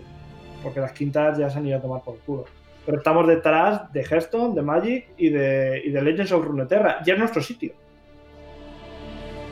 O sea, y no puede ser que una franquicia como The Witcher, habiendo salido la serie que ha sido el estreno más exitoso de la historia de Netflix, con dos spin-offs ya encargados, con un, ¿sabes? Con un con un sentimiento en el aire de que la saga de Geralt de Rivia vuelve a estar de moda, no puede ser que un juego de cartas basado en ello no lo esté petando. O sea, tienes un producto cojonudo, tienes un universo cojonudo y algo muy gordo falla si no, si no ha petado en cuatro años y sigue sin petar ahora. Y es que es una mierda, pero es así. Es así. Y el futuro es pues una de cal y otra de arena. Pues que es así, o sea, yo qué sé, si queréis hablamos del tema de los eSports. Hay, hay, también un montón de, de qué hablar sobre los eSports. Si queréis hablamos de que básicamente la comunidad estamos manteniendo el juego para CD Projekt gratis. Tenemos cero apoyo por parte de CD Projekt. Cero apoyo. O sea, colega, tienes una estructura de equipos amateurs, porque todos somos equipos amateurs. Team Aretuza, Leviathan, Team Nova, Sensual Team, eh, Elder Block, somos amateurs, somos equipos amateurs, no somos organizaciones de eSport, porque no lo somos, porque no somos profesionales, porque no ganamos dinero de esto. Y te estamos haciendo más, más trabajo por tu juego y por tu marca que un G2 en, eh, que gana dinero por cualquier otro juego. O sea, estamos trabajando de gratis y eso ellos se están dando cuenta y están diciendo, oye, ¿para qué apoyarles si ya me lo hacen todo gratis? Porque de verdad, ¿qué muestras de apoyo por parte del publisher, del CD Projekt hay a los proyectos de la comunidad? Si cada, cada torneo que organiza la comunidad tiene de premio 15 putos barriles premium y 1500 polvos. ¿Cómo puede ser que una competición como la Foltes, con 140 personas y con una, digamos, eh, organización de horas y horas de trabajo, salga adelante porque la gente pone dinero? Y su respuesta, que hablamos con CD Projekt, igual que en Mundial de Aretuza, igual que cualquier puta mierda que se hace, es, qué guay.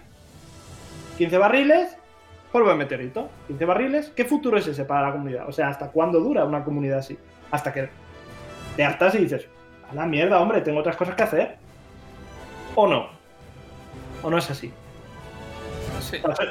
Ahí, o sea, ahí, ahí te voy a dar la razón. Pero es. O sea, es, Sí, sí, sí. es que eso te puedes, te puedes fijar en, Bueno, te fijas en otros juegos porque es, obviamente todos estamos en una comunidad de, jugar a videojuegos y ves eso, que el tema de más de eSports está abierto a que haya otras tres o cuatro empresas que organicen sus torneos con premios más o menos decentes. Eh, que es eso, que es que es que el, premio que dan ahora mismo es, es algo que a ellos no les cuesta absolutamente nada, es que es algo virtual dentro del juego que te dan 15 como si te quieren dar 1500 barriles para el primero, es que les cuesta lo mismo. y yo creo que en parte pasa por, no sé si no quieren, no pueden o cómo va eso, porque en ese tema eh, la verdad es que no tengo ni idea, pero viendo otros juegos, eh, bueno, otros eSports, pues es eso, hay otras empresas que organizan sus propios torneos, a veces son cada seis meses o cada año o como sea, pero tienes otras empresas que ellos se encargan de poner el, el price pool, de que vayan X eh, equipos y de que ganen ahí un dinero suficiente como pues para que se sigan dedicando al juego, si no es de manera total, pues de manera parcial, pero es eso, no, eh, no te dan eh, un recurso para hacer cartas que se muevan. No sé si, me explico, vaya. Y a ver, bueno, no sé si quieres decir tú algo. Yo, no, sé... yo no quiero decir nada, que me pegáis. no, no, no, yo creo que, bueno, ya aquí todo el mundo ha dado su opinión. Eh, ¿Qué os parece ya? Lo, dejamos aquí el debate. ¿Estás desfogado, Mike? No, yo no me he quedado ni a la mitad aún, pero si queréis dejarlo por aquí. no, no, pero joder, que diga, que, no, pero que diga alguna cosilla más, joder, está, está bien, al menos aunque sea para tener algunas ideas. Madre mía, yo, yo, te, yo soy Burza y te estoy escuchando, ya es que en el Open paso ya no voy. a lo mejor si me hubieran escuchado no a mí, sino mucha gente que sabe el tema. Sí, sí, no, no, en muchas cosas tienes razón. No, te voy a decir o sea, obviamente esto es catastrofista y lo siento, es jodido. Pero cuando ves la realidad, cuando te vas al, digamos, al mercado tocho, cuando ves realmente juegos o eSports tochos y organizaciones tochas, dices, tío, qué puta mierda estamos haciendo en web, ¿sabes? Somos cuatro gatos, les estamos haciendo el trabajo que no te harían en ningún otro sitio y me tratas de... Sí, no, eso, eso llevo tiempo diciéndolo. O sea, la comunidad la hacemos nosotros, los creadores de contenido, no nadie más. Es que es eso. Encima no tenemos ni community manager. Y bueno, por, lo visto, aunque tuviéramos, tampoco íbamos a ganar mucha cosa. Porque es lo que tú dices, ahora va a salir eh, Cyberpunk y el community manager que tenga CD Projekt se va a dedicar a eso 110%. Mm, y a Gwen mm, se le olvidará. Se le olvidará. Yo espero, yo espero que aguante Gwen hasta que salga la cuarta entrega de Witcher y ahí, pues yo qué sé. Eh, lo pueden implementar en el juego o alguna forma, no sé, no lo sé. Ojo, lo que tú has dicho de Cyberpunk, yo no tengo tan claro ni que vayan a tener community manager para Cyberpunk. ¿eh? Ya voy avisando. Pues eh, yo les deseo que se estampen con el juego. Dicho esto, espero que sigan apoyando a Gwen. Sí, pero y es lo que ha dicho, lo que están diciendo, para The Witcher 3 quedarán 5 años mínimo. Para The Witcher 4 quedarán 5 años mínimo. Igual está en el roadmap. Igual, igual, dicen en el año que viene The Witcher 4, ¿no? Pero volviendo al tema de los eSports, porque de verdad me gustaría hablar mucho, no mucho, pero me gustaría hablar del tema de los eSports, porque es bastante importante que parezca que no, ¿vale? Clase rápida, ¿cómo funcionan los eSports? Los eSports, el mundo ahora mismo de eSports, es tan simple y por desgracia tan jodido, eh, va de la siguiente forma, el 90% de los ingresos que te pueda llegar a generar un equipo, ¿vale? Te los genera por sponsor, por patrocinio. Por desgracia, no es como en el fútbol, que en fútbol, ¿vale? Nadie es dueño de la pelota. Entonces, digamos que cada uno se monta su liga y los derechos de retransmisión te dan dinero. En eSports es al revés. El juego, te, el, o sea, el publisher de Project te dice, oye, ¿quieres jugar a mi juego? Vale, juega a mi juego. Búscate eh, las castañas, pon a tus jugadores y a partir de ahí compites por un dinero que te pongo, que sí que está muy bien, pero no te doy dinero por mis derechos de imagen, no te doy dinero por nada. Ok, muy bien. A partir de ahí, tú tienes que vender lo que tienes y sacar beneficio de ello. Vale, ok. ¿En web qué se puede vender? Pues es muy simple. Lo que tenéis ahí arriba, que se llama la cam cuando estás jugando, ponerte pues una. una un logo, un escudito, un tal. Ya está. No da para más el juego. No da para más porque. ¿Qué vas a hacer? ¿Un sponsorship con qué? Con con, con ratones, vale, muy bien. ¿Qué vas a hacer? Un sponsorship con sillas, vale, muy bien. Está de puta madre. Pero ¿qué pasa? Que cuando llegas a las métricas de contenido y, le dices a una marca importante, oye, mira, eh, págame por jugar a Wendy, te van a decir, ¿eso qué es? ¿Eso qué es? ¿Cuánta gente hay viendo Wendy? Cero. Entonces, ya estás poniendo un handicap súper tocho a que, se o sea, que el juego se profesionalice, que deje de ser amateur. Porque ya las organizaciones de por sí no pueden ganar dinero. Ok, ¿cómo puedes solucionar eso? Repartiendo tu dinero. Vamos a la segunda parte. Estamos en un sistema competitivo que, ok, tiene sus cosas, muy bien, pero al final da para que a lo mejor 10 personas, 5 personas en todo el mundo se puedan dedicar a ello. Porque es grindear, grindear, horas, horas, horas para llegar a un Open en el que se vio que ellos mismos se han pegado la hostia. De, ¿Dónde vamos a, a ofrecer 500.000 euros y hacerlo en un castillo? No, no, no, no, no hay dinero para tanto. Te dan un price pool. Que bueno, no es la panacea, no está mal, pero no da, no da, porque no da. Y además, bueno, lo que estáis viendo, desde el mes pasado hasta enero, no hay nada de competitivo. Entonces, un jugador profesional de WEN, ¿qué hace? Cuatro meses de vacaciones y los otros meses echando 5, 7, 8 horas al día para Ahora ganar, está en el paro. Para ganar 2.000 euros en un Open si lo hace bien. Pues amigo, es un síntoma más. Legends of Runeterra acaba de, acaba de sacar unos torneos que en cada región, creo que es cada dos o tres meses, era cada season, ¿eh? Eh, va, no, ca- cada par de season. Se clasifican los 700 mejores de cada región, es mucho más accesible, y el price pool son 10.000 pavos para el ganador y, y menos, o sea, y va bajando, pero van a, repartir, van a empezar a repartir ya dinero. Gesto, no te hace falta repartir tanto dinero porque, por suerte o por desgracia, eh, a nivel de contenido funciona bien y puedes ser streamer de Geston y ganarte la vida. Magic es Magic. Magic, si no tienes dinero, no entras a Magic, eso lo sabes. Entonces, ¿en qué lugar deja eso eh, a Went en cuanto a eSports? Nada. En, en Purria. En muy bonito, el sistema era precioso, tal, la producción, unos eventos que te cagas, pero se te quedan en nada. Y, con la, y en la reunión que tuvimos eh, los equipos competitivos con CD Projekt respecto a la Season 3, que va a haber Season 3 de competitivo, es lo mismo. Fue todo lo que implique que gastemos dinero, nos esforcemos, no, lo denegaban. Todo lo que era, ah, bueno, se puede hacer, sí. O sea que volvemos a lo mismo. Una empresa que es ahora mismo la más rentable de toda Europa respecto a videojuegos, que es CD Projekt, no quiere invertir dinero en mejorar los eSports de, de tu juego. Algo falla. Da gracias de que CD Projekt no nos hace eh, realizar crunch aquí haciendo stream, ¿eh? No nos hace pagar, ¿eh? Por jugar. Porque No nos casi- hace pagar de momento. Sí, sí, La cuota de entrada. sí, sí. Próximamente en el roadmap. Sí, Sí, sí. para el nuevo sistema el, draft habrá que pagar dinero de verdad. Meter monedas en la disquetera. Eso ¡Qué viejuno que es eso! Ya ves. Es- Porque de, de marketing y PR no vamos a hablar porque ya lo habéis dicho y es lamentable.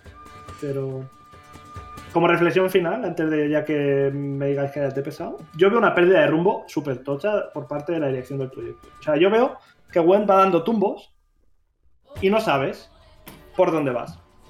Pues ahora tengo un modo de. Vale que se enfrentaron a una crisis muy gorda rehaciendo el juego. Pero es, pues ahora rehago el juego, está bien, pero lo rehago de mala manera. Pero ahora vamos a pasar meses rehaciendo el reward del juego. Vamos a hacer eh, la beta 2.0 con Homecoming y la beta 3.0 cuando arreglan Homecoming y porque al principio Homecoming era infumable y lo sabéis todos. El tema de era un juego súper lento, era un juego con errores de diseño como los que los mulligans lo, fueran por los líderes, era, era abocado al desastre. Bien, consigues arreglar tu juego, vale. Bien, consigues abrir tu juego a otras plataformas, ok.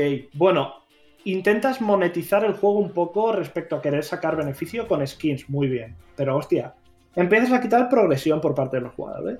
Ya eh, los árboles de recompensa, los eventos ya dan menos cosas para los free to play. Vaya hombre. Eh, empiezas a recortar en funciones, no eventos seasonal, no, por favor, puzzles no. Y al final te acabas dando cuenta de que dices, pues oye, mm, ¿cómo puede ser que el juego tenga tantos cambios de decisión? ¿Cómo puede ser que los propios eventos cambien? Eh, Went Open ahora es presencial, ahora es online, vale que el COVID es una mierda, pero otros eSports, obviamente esto no es LOL, pero se han intentado buscar las cosas para tener un sistema más o menos establecido. Eh, no van a crear una burbuja, pero coño, el máster de la Season 1 sigue sin hacerse. Y no estamos hablando de una burbuja de 5.000 personas, estamos hablando de que 8 jugadores tienen que estar aislados. 8 jugadores. eh. Amigo, amigo, date cuenta. Y yo qué sé, y por último, por, por poner un ejemplo bastante claro, y de cosas in-game, ¿eh? a nivel de, como hemos dicho, que los developers van como tres parches por detrás de lo que hay. Desde que se creó el Passiflora, los Artifacts, el Passiflora lo han reworkeado tres veces. No, o sea, tres, ¿eh? Con esta ha sido la tercera vez.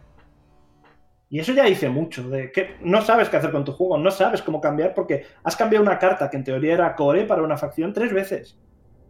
Ahora parece que está bien. Antes no estaba mal, ahora parece que está bien. El siguiente reward, ¿cuándo viene? ¿Qué viene? ¿Qué van a cambiar? No, pues ahora te quitamos esto porque, no sé, porque patata, ¿sabes? Entonces, o se centran o básicamente van a dar tumbos, van a dejar que la comunidad siga sosteniendo el juego, como estamos haciendo, hasta que nos cansemos o hasta que ellos mismos digan, oye, pues ya no quiero seguir poniendo dinero. Entonces, espero que el roadmap nos aclare cosas y dé, digamos, pistas o síntomas de que algunas cosas van a ir mejor y vamos a seguir disfrutando de lo que es para mí el mejor juego de cartas que hay ahora mismo. Yo creo que Mike se merece un aplauso ahora mismo. No, no, va en serio. O sea, la, reflexión que has hecho es muy buena. es otro punto de vista de, buen actual. Y bueno, no sé, Ares, ¿tienes algo que decir? Sácate las lágrimas. No, no, a ver, es que decía que lo que es eh, con respecto dentro del juego, de cómo se juega, de. O sea, se siente divertido, se siente distinto al resto.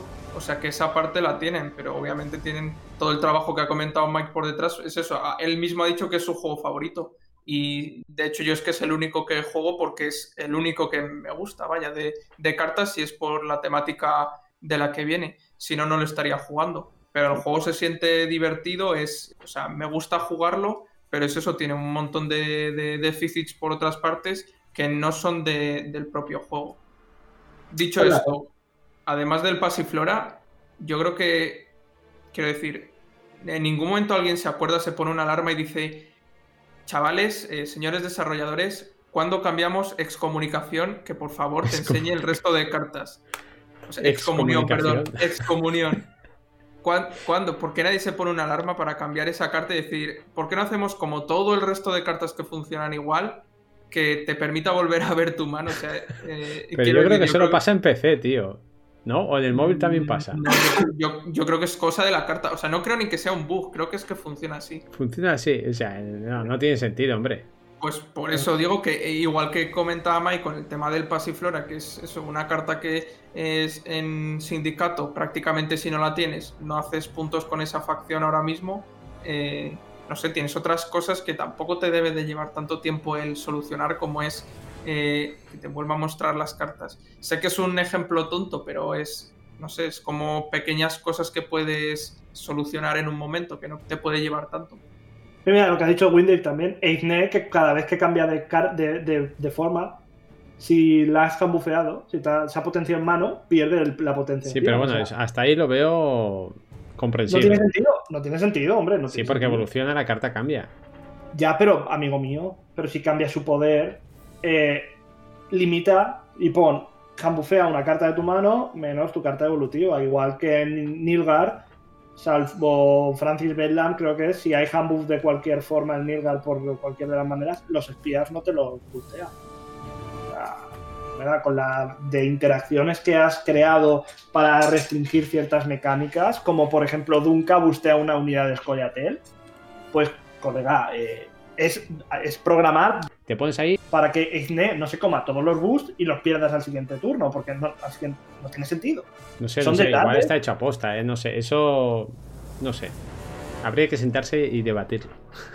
Sí, no sé con qué. Pero los espías y los bufeas, ¿eh? Que yo los he bufeado. Si es eh, con. Bueno, alguna de las cartas sí. Con la de con el, el barquero, este, ¿cómo se llama? Con el traficante. Sí, el traficante, exacto. Tú lo robas pues y empieza a bufearte los espías. Antes, antes no. Ah, sí, sí, ya a mí me ha pasado, ¿eh? A mí me ha pasado. Francis, sí, creo que sí que te. Me parece que si te bustea, pues eso, como te bustea la más pequeña, pues si tienes eso, un Roderick, yo creo que sí que te lo. Ahí sí, sí. Pero antes no, yo me acuerdo que antes, no sé si fue en la beta, hubo algún punto donde el handbuff no afectaba a espías en ningún momento. Y dices, chacho, ¿por qué? ¿Por qué? ¿Por qué? Detalles tontos, es que son detalles tontos, tío, le dices, amigo. Bueno, después en los agradecimientos lo volveremos a decir, pero Don Tranchete se ha suscrito y nos ha dejado un mensaje que dice: El futuro de Gwen pasa por vosotros, chavales. Gracias por lo de chaval. Me siento identificado. Y bueno, ¿queréis? Eh, lo dejamos aquí. Mike, ¿te guardas un poco de, esa sal que tienes ahí para otro día? No, sé si luego en preguntas o tal la comunidad. Sí, sí, no, no. Ahora, ahora vamos a dejar que participe la comunidad y seguramente algo más añadiremos nosotros. Entonces, ahora va a venir el, eh, la parte de preguntas y respuestas. Vais a poder preguntar lo que os dé la gana sobre Wen, sobre nosotros, sobre el juego, la comunidad. Y también queremos esta vez que también propongáis o qué ideas creéis que van a lanzar en el roadmap, ¿vale? La vamos a leer, Ares ya se encarga de recogerlo todo. Ares, ¿quieres que te pongan algo en concreto para hacer las preguntas y tú las puedas Que me mencionen, así me cuesta menos verlas. Vale, pues arrobáis a Ares. Que pongan un, signo de interrogación. Ponéis, arrobáis a Ares, arrobáis el corazón de Ares y eh, le ponéis la pregunta o la sugerencia que queréis para el roadmap de cara al año que viene para web. Y, que me lo pongan en. Espera, que me lo pongan en formato audio, que yo sabéis que las, todavía las clases de, lectura todavía estoy con ellas. Nada, se lo ponéis escrito que aprenda. Que si un día falla Mike, alguien tiene que leer el sumario, si no, vamos a ir locos, como patos sin cabeza. Vale, mientras Ares va recogiendo todos esos datos, ¿a qué sección vamos, Mike? ¿Cómo se llama eso? CC en, tu mente se llama Content Creator of the Week, pero realmente lo rebrandeamos como Community Spotlight después del programa cero. Así que bienvenidos al Community Spotlight. Muy bien, y vamos a ver quién es el creador de contenido de esta que hemos querido, pues, eh, no sé, ¿cómo lo llamaríamos esto? Eh, dar a conocer ¿no? a la comunidad en general, ahora que somos 54 personas, bueno, las que podemos sacar de YouTube y de los podcasts, pues queremos dar a conocer a un creador de contenido que la verdad es que ah, empezó hace poco, me ha sorprendido bastante. Él viene de Wen y de, de de Gerson y otros juegos de cartas y eh, creo que está en el chat y es ni más ni menos que Erchinchi, así que lo que quiero que hagáis es pues lo que hacemos siempre, ¿no? Nos vamos a ir a su canal y le vamos a dar a, seguir. Ahora mismo tiene 65 seguidores, ¿vale? Y espero que suba porque además es un hombre que hace contenido de calidad del bueno, ¿vale? No tiene la colección entera y a veces se crea sus propios mazos y de verdad, ¿eh? O sea, mazos que dices, esto no lo había visto nunca y funciona muy, muy bien. No sé, yo lo recomiendo. Es una persona que además, eh, cuando la descubrí, cada vez que lo veo haciendo directos, eh, lo suelo ver porque, no sé, le da calidad, le da calidad, le da amor a Gwen, le gusta un montón y nada, pues ser chinchi. Eh, darle a seguir y también suscribiros si queréis. Venga, va. 65 seguidores, ¿eh? Después veremos a cuánto ha llegado. Eso es, eso es. Venga, va. Yo, llevaba, o sea, llevaba un par de semanas esperándome, porque sabíamos ya de, digamos, con varios días de antelación que íbamos a hacerse, hacerle el community spotlight a él. Yo llevaba esperando a dar el follow, en plan, lo voy a dar ahora para que, para que crezcan los números. Sí, hombre, Pero la verdad, la verdad es que merece la pena, ¿eh? La verdad es que la producción, la producción para que son los para lo que son los estándares de creación de contenido está muy bien, realmente. El, el chico lo hace puta madre. Es lo que ha dicho es lo que ha dicho Ash.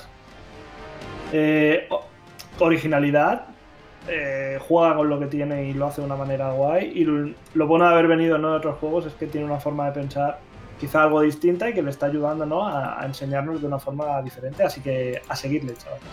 Sí, sí, a seguirle, a seguirle. Me parece que llegó hace nada a Pro Run esta season y no sé. La verdad, no tiene la colección entera. O sea, si no tenéis la colección entera, yo creo que es una persona a seguir, a tener en cuenta. Bueno, yo lo mismo, estuve, me acuerdo que eso cuando se comentó para, para promocionarlo lo estuve echando un vistazo, de hecho creo que eh, fue cuando hiciste una, una raid y estuvimos un rato viéndolo y también me he reservado para hoy para darle el follow. Y con respecto a lo que comentabais del, del tema de que viene de otros juegos, igual también es interesante ver cómo eh, él ha visto si ha jugado, pues eso, ha jugado Hearthstone, ha jugado Magic o cualquier, cualquiera de los otros juegos, eh, cómo lo ve desde su punto de vista el desarrollo que han llevado aquellos juegos y cómo está eh, Went en este caso. Exacto. Bueno, pues eh, ya podemos pasar a la sección preguntas y respuestas y este, este programa también sugerencias o deseos, no sé, no sé cómo sí, sí, Venga, va, Ares, a ver, ¿tenemos alguna cosilla? Primera pregunta, primera pregunta por parte de Don Tranchete que eh, dice que cuando publican el roadmap. es la semana que viene, el 24 y 25, el fin de semana, creo que coincide. yo, creo que será el último día del Open, ¿no? Será siempre... Mm. entre, entre final y entre semis y final. Exacto, sí. Igual muestran algún atisbo, alguna pequeña pista entre los partidos que haya el sábado o directamente se, esperan a sacar todo el domingo. Hombre, puede ser que... no, digo, igual sacan algo de, algún avance de la nueva expansión y después el roadmap, que yo creo que lo más interesante, ¿no? Es de cara a un año, qué es lo que nos van a presentar. Yo me espero un vídeo pregrabado entre semis y final y punto. Es que además es verdad, es, lo que va a haber. El, típico vídeo programado de Buza con, con Slama y que te lo suben a YouTube instantáneo además para que lo puedas volver a ver y ya está. Siguiente pregunta es de Pingüino Radioactivo que dice que su pregunta es un poco tonta quizás, pero que ¿cuándo tuvimos Community Manager? Uy, a principio, sí. Pues hasta, hasta, noviembre del año pasado, hasta hace un mm. año, tuvimos Community Manager. De hecho, el Community Manager ahora mismo es mi compañero de trabajo en el Barcelona. Y es un gran profesional, yo digo yo que eh, tiene, tenía y tiene y tendrá el cielo ganado, porque es un profesional excepcional. Y en gran parte de, por eso la comunidad hispana de Guente es tan buena, ¿eh? por tener una, haber tenido una persona detrás como él. Y eso no lo tienen ni todos los juegos ni todas las comunidades. Y no lo vamos a volver a tener. No vamos a volver a tener un Jaume en la puta vida.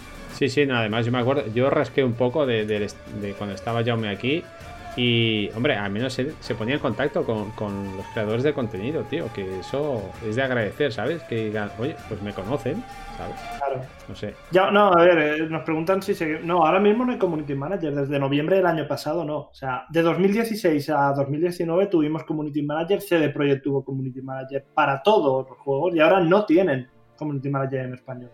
No hay. Sea, había y ahora no hay nada. Y ese señor, pues ya os digo, eh, le daba un plus al juego y peleaba a veces incluso mucho más que nosotros eh, por el juego. Y eso no va a volver, está claro. No va a volver. Un poco más.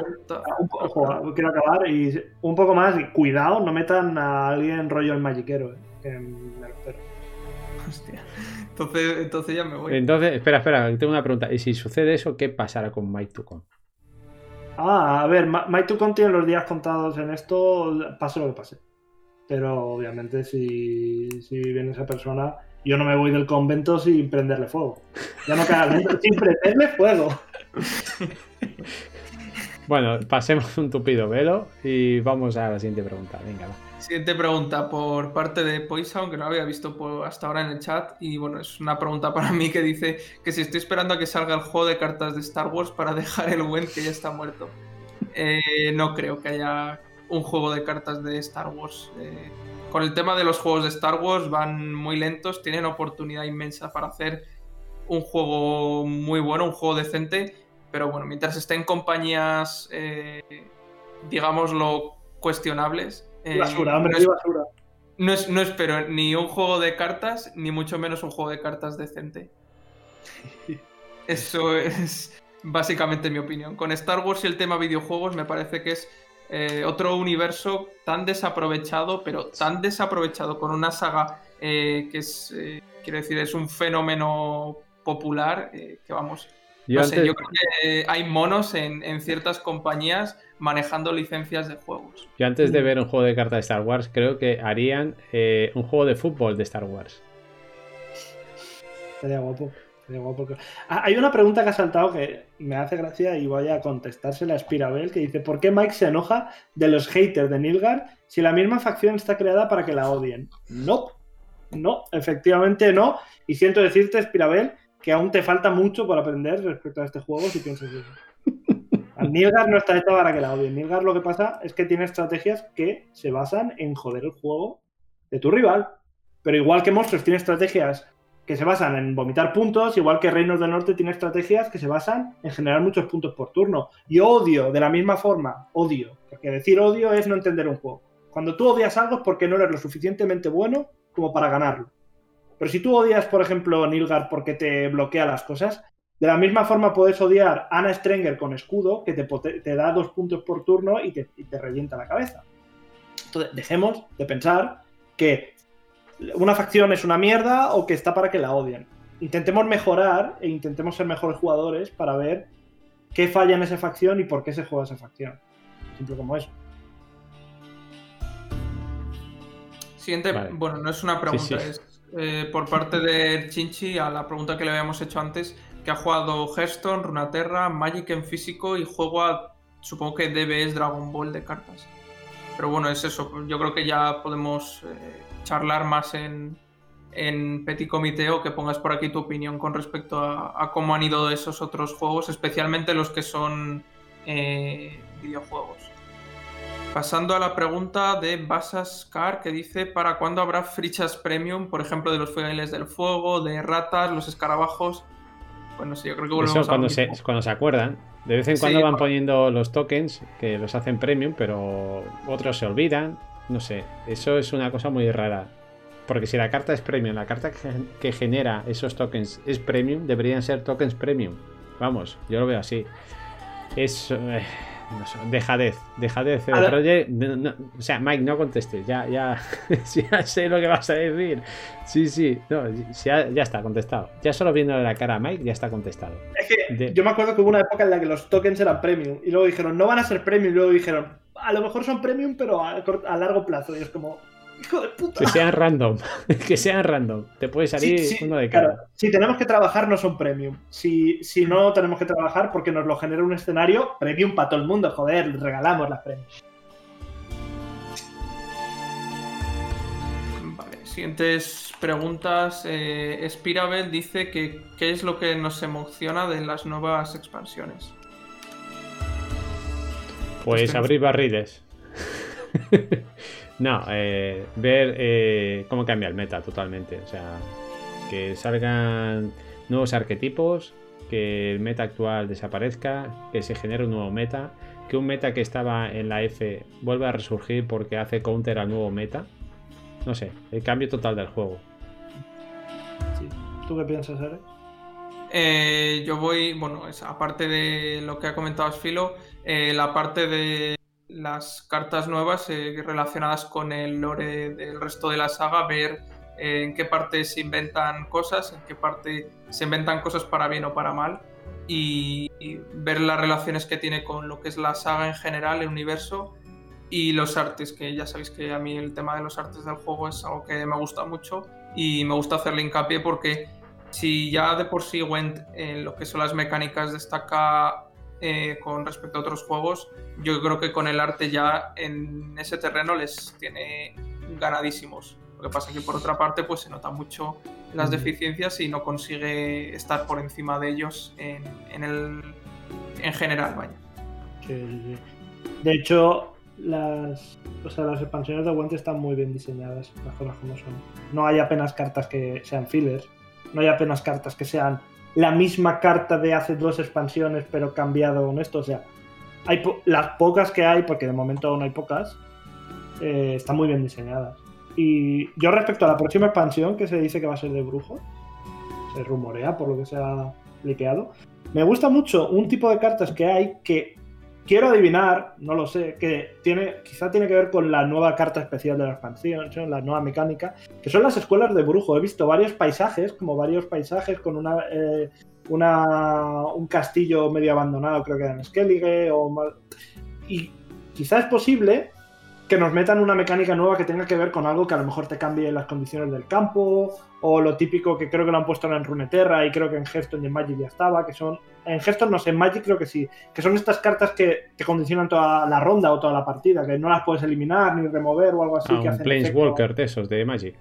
Sí, es posible que metan algo así, ¿sabes? Y puede estar ok, puede estar ok. Tengo ganas de ver cómo, cómo se lo han currado, ¿no? Eh, siguiente pregunta por parte de Mentor Miyagi. Dice, ¿qué pensáis del modo viaje a medio y largo plazo?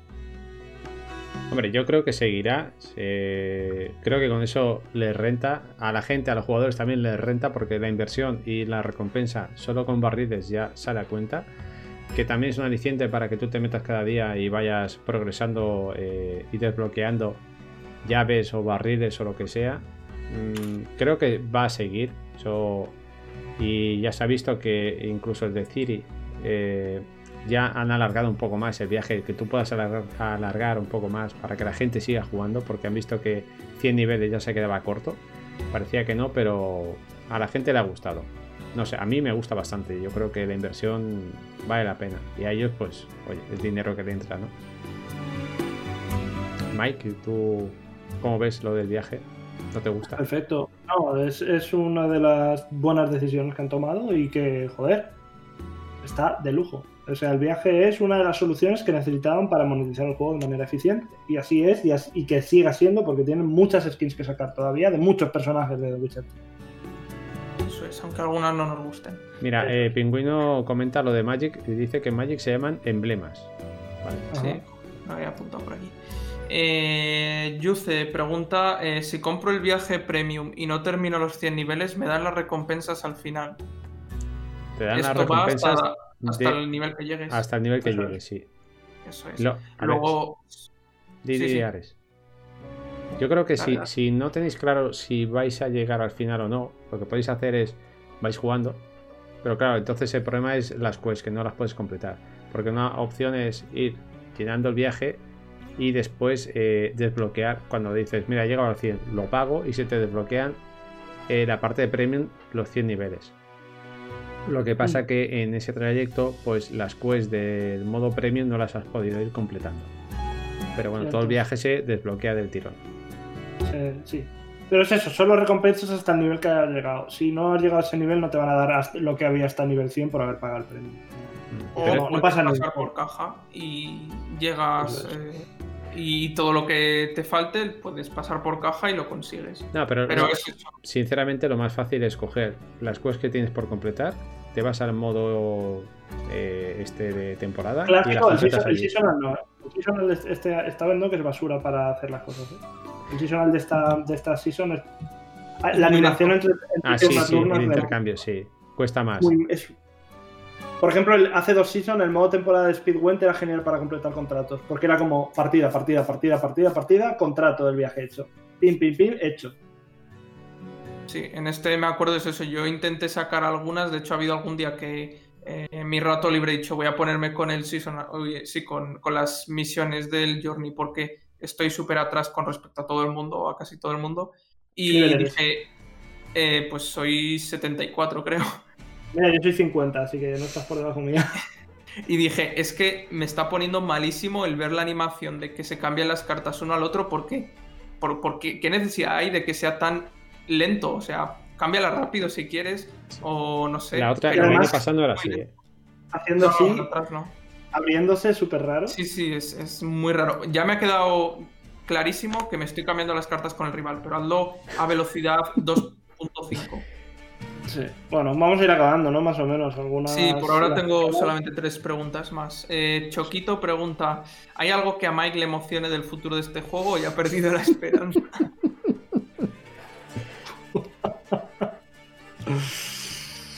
Uf. Me emociona, A ver, la comunidad de este juego me emociona y el su futuro me emociona respecto a que veo gente, pues mira, gente como Maxni, gente como René Descartes, que son gente de 17 años, 18, 20, siguen jugando y lo hacen muy bien. Eso me emociona. Ver 140 personas en la Liga Forte me emociona mucho. Eh, las nuevas expansiones me encantan. A mí me encanta ver las cartas nuevas, me, mola mucho. Que, que los equipos estén volviendo serios, no profesionalizando, pero volviendo serios. Ver cómo pues, Sensual está progresando, ver cómo Manticore está progresando, que realmente eso está guay porque te dice, coño, la gente se implica. Ah, salen creadores de contenido nuevos. Eh, todo lo que sacamos lo peta, sea una academia, sea el Rising Nova, sea el propio Dash, pues eso emociona. Emociona decir, eh, juegues más o juegues menos, vas a llegar aquí al Discord de Team Nova, vas a llegar al Discord de Went España, vas a llegar a cualquier de esto y te lo vas a pasar bien con la gente que hay y vas a poder desconectar. Eso me emociona. Y a mí me sigue emocionando jugar a Went, mucho menos que antes por, por, te da rabia muchas cosas y por eso te emocionas menos, pero a mí yo qué sé, se lo dije a Sánchez, el otro día jugué contra él en la Folter, llevaba, y con Ares también esta semana, yo llevaba 10 días sin poder jugar por trabajo y compites y dices, tío, qué de puta madre, qué guay sienta ganar o perder 3-2, 3-1 y decir, qué guapo. El otro día Sánchez, ¿qué fue? 105-103 en una partida con, con Nilgara similar contra Swarm y dices, es que da un puto gusto que flipas jugar y eso, eso creo que siempre te va a emocionar. A mí por lo menos. Eh, ¿Quieres comentar algo, Asfilo? Aunque fuera no, la pregunta era para Mike. A mí me emociona cuando Mike dice, sí, vamos a hacer otro programa de Dash. Venga, dale, caña. A mí lo que me emociona es estar aquí con vosotros, ver a la gente que está ahí cada día. Eh, no sé, me emociona el juego y la comunidad que le rodea. Ok, pasamos a otra pregunta por parte de El Chinchi que dice que si creemos que podrían añadir alguna nueva facción. Está difícil, está difícil. Yo creo que está bastante completo. Pero si acaso eh, con nuevas habilidades o rotar habilidades, no sé, como han hecho en el último, bueno, en el anterior parche, ¿no? Que era modificar algunas habilidades, sustituir algunas, pero más facciones lo veo complicado, ya serían demasiadas. Cierto, yo, mira, voy a hacer una cosa, voy a hacer una cosa que así se lo ahorro. Voy a hacer spam de un creador de contenido con un pelo bastante sexy, la verdad, que está aquí, de hecho, que es Ares, ¿vale? Ares, el otro día se ha marcado, yo creo, el mejor vídeo en lo que llevamos de Wente en español, seguro. O sea, lo siento mucho al resto, de verdad. Pero creo que es, ahora mismo es el tío que, más, que mejor vídeo se ocurra. Y ya quisierais mucho, ¿no? Aprender de Ares. Y justo pilla un por de Reddit que habla de una posible nueva facción. Ahora yo quiero, quiero que dé su opinión. Además, al final del vídeo lo explica muy bien su opinión al respecto. Entonces, echarle un vistazo. ¿Quién, quién ¿Cómo se llama el que ha hecho la pregunta? Eh, el Chinchi. El, el sí, sí. Chinchi, eh, mírate esto. Sí, ahí, ahí tienes el vídeo. Ahí tienes a. Qué pedazo, qué pedazo, Baby Yoda. Vale. Es, no sé por brutal. Qué se para, pero bueno.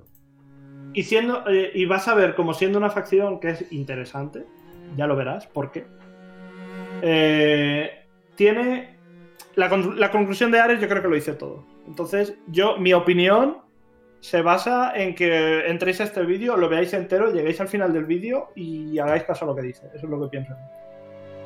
Eso es. O sea, hago un resumen muy corto, pero sin llegar a decir todo lo que digo allí, porque en el vídeo yo creo que lo explico mejor porque estoy con más tiempo. Pero en definitiva, no pienso que sea bueno añadir otra facción, porque ya hay muchas. Eh, no muchas, sino que creo que estamos en un punto en el que están eh, suficientes las facciones y que las cosas que presenta aquí este usuario en, el post de Reddit, aparte de dar lugar a mucha de su imaginación eh, con las habilidades, o bastante, eh, son cosas que se pueden incluir en otro tipo de facciones.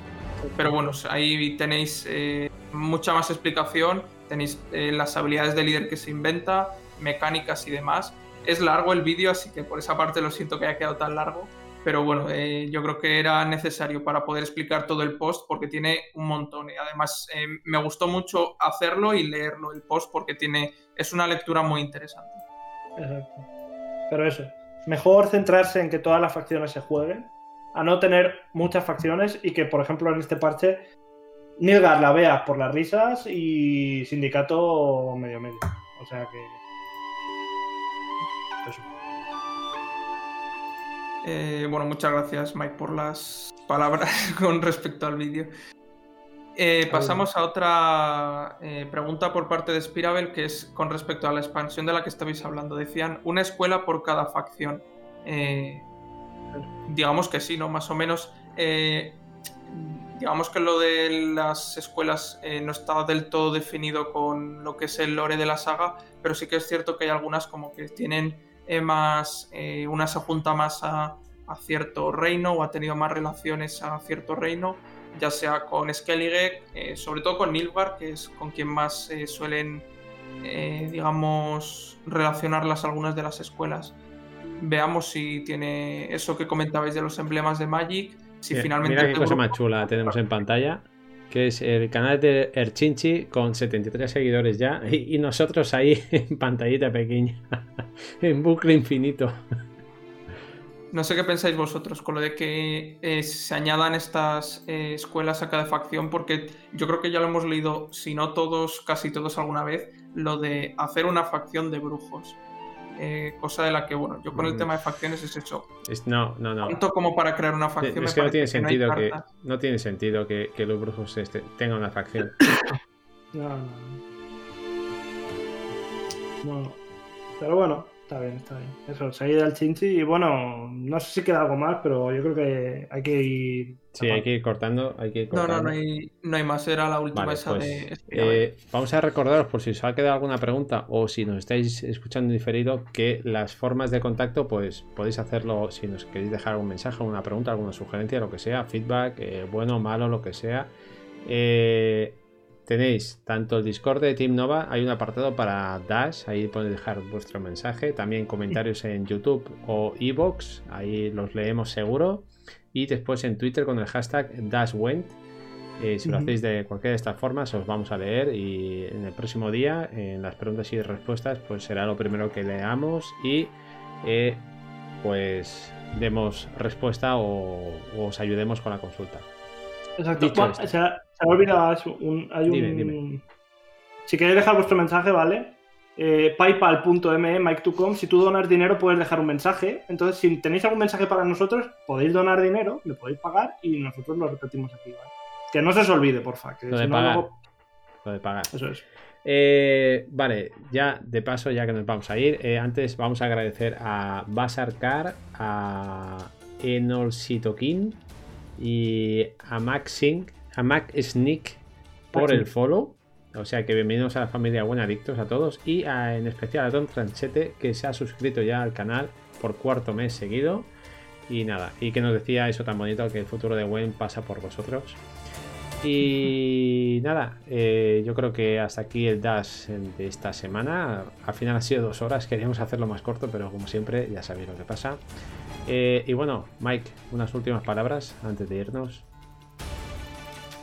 Nada, chicos, eh, os esperamos la semana que viene en el Open. No faltéis y eso, que, lo paséis bien jugando y ya está. Ares, ¿alguna cosita por tu parte? Nada, que un placer estar aquí otra vez con vosotros y con la gente del chat. Y a ver si el próximo Dash que hagamos cumplimos el hacerlo en el tiempo que prevemos. Sí, a ver si lo hacemos en una hora o menos. Bueno, ya veremos. Yo en cualquier caso, muchas gracias. Eh, tanto a Mike, a Ares, a Hamedi que hoy no ha podido estar aquí, como a toda la audiencia, incluso a la audiencia que nos está escuchando diferido. Muchas gracias por apoyar el proyecto. Eh, la verdad es que el podcast eh, nos lleva bastante tiempo hacerlo, parece que no, pero hay un trabajo detrás bastante duro.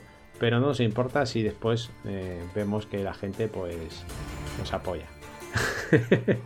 Bueno, gente, ¿qué vamos a hacer ahora? Vamos a hacer una raid a compañera de equipo, a Max, ¿vale? Le vamos a, invadir a su canal. Y nada más, gente. Nos vemos eh, en próximo programa y ya sabéis que en Twitch, en YouTube nos podéis encontrar. Nos vemos, gente. Decir adiós, va. Decir adiós. Adiós. Hola, Max.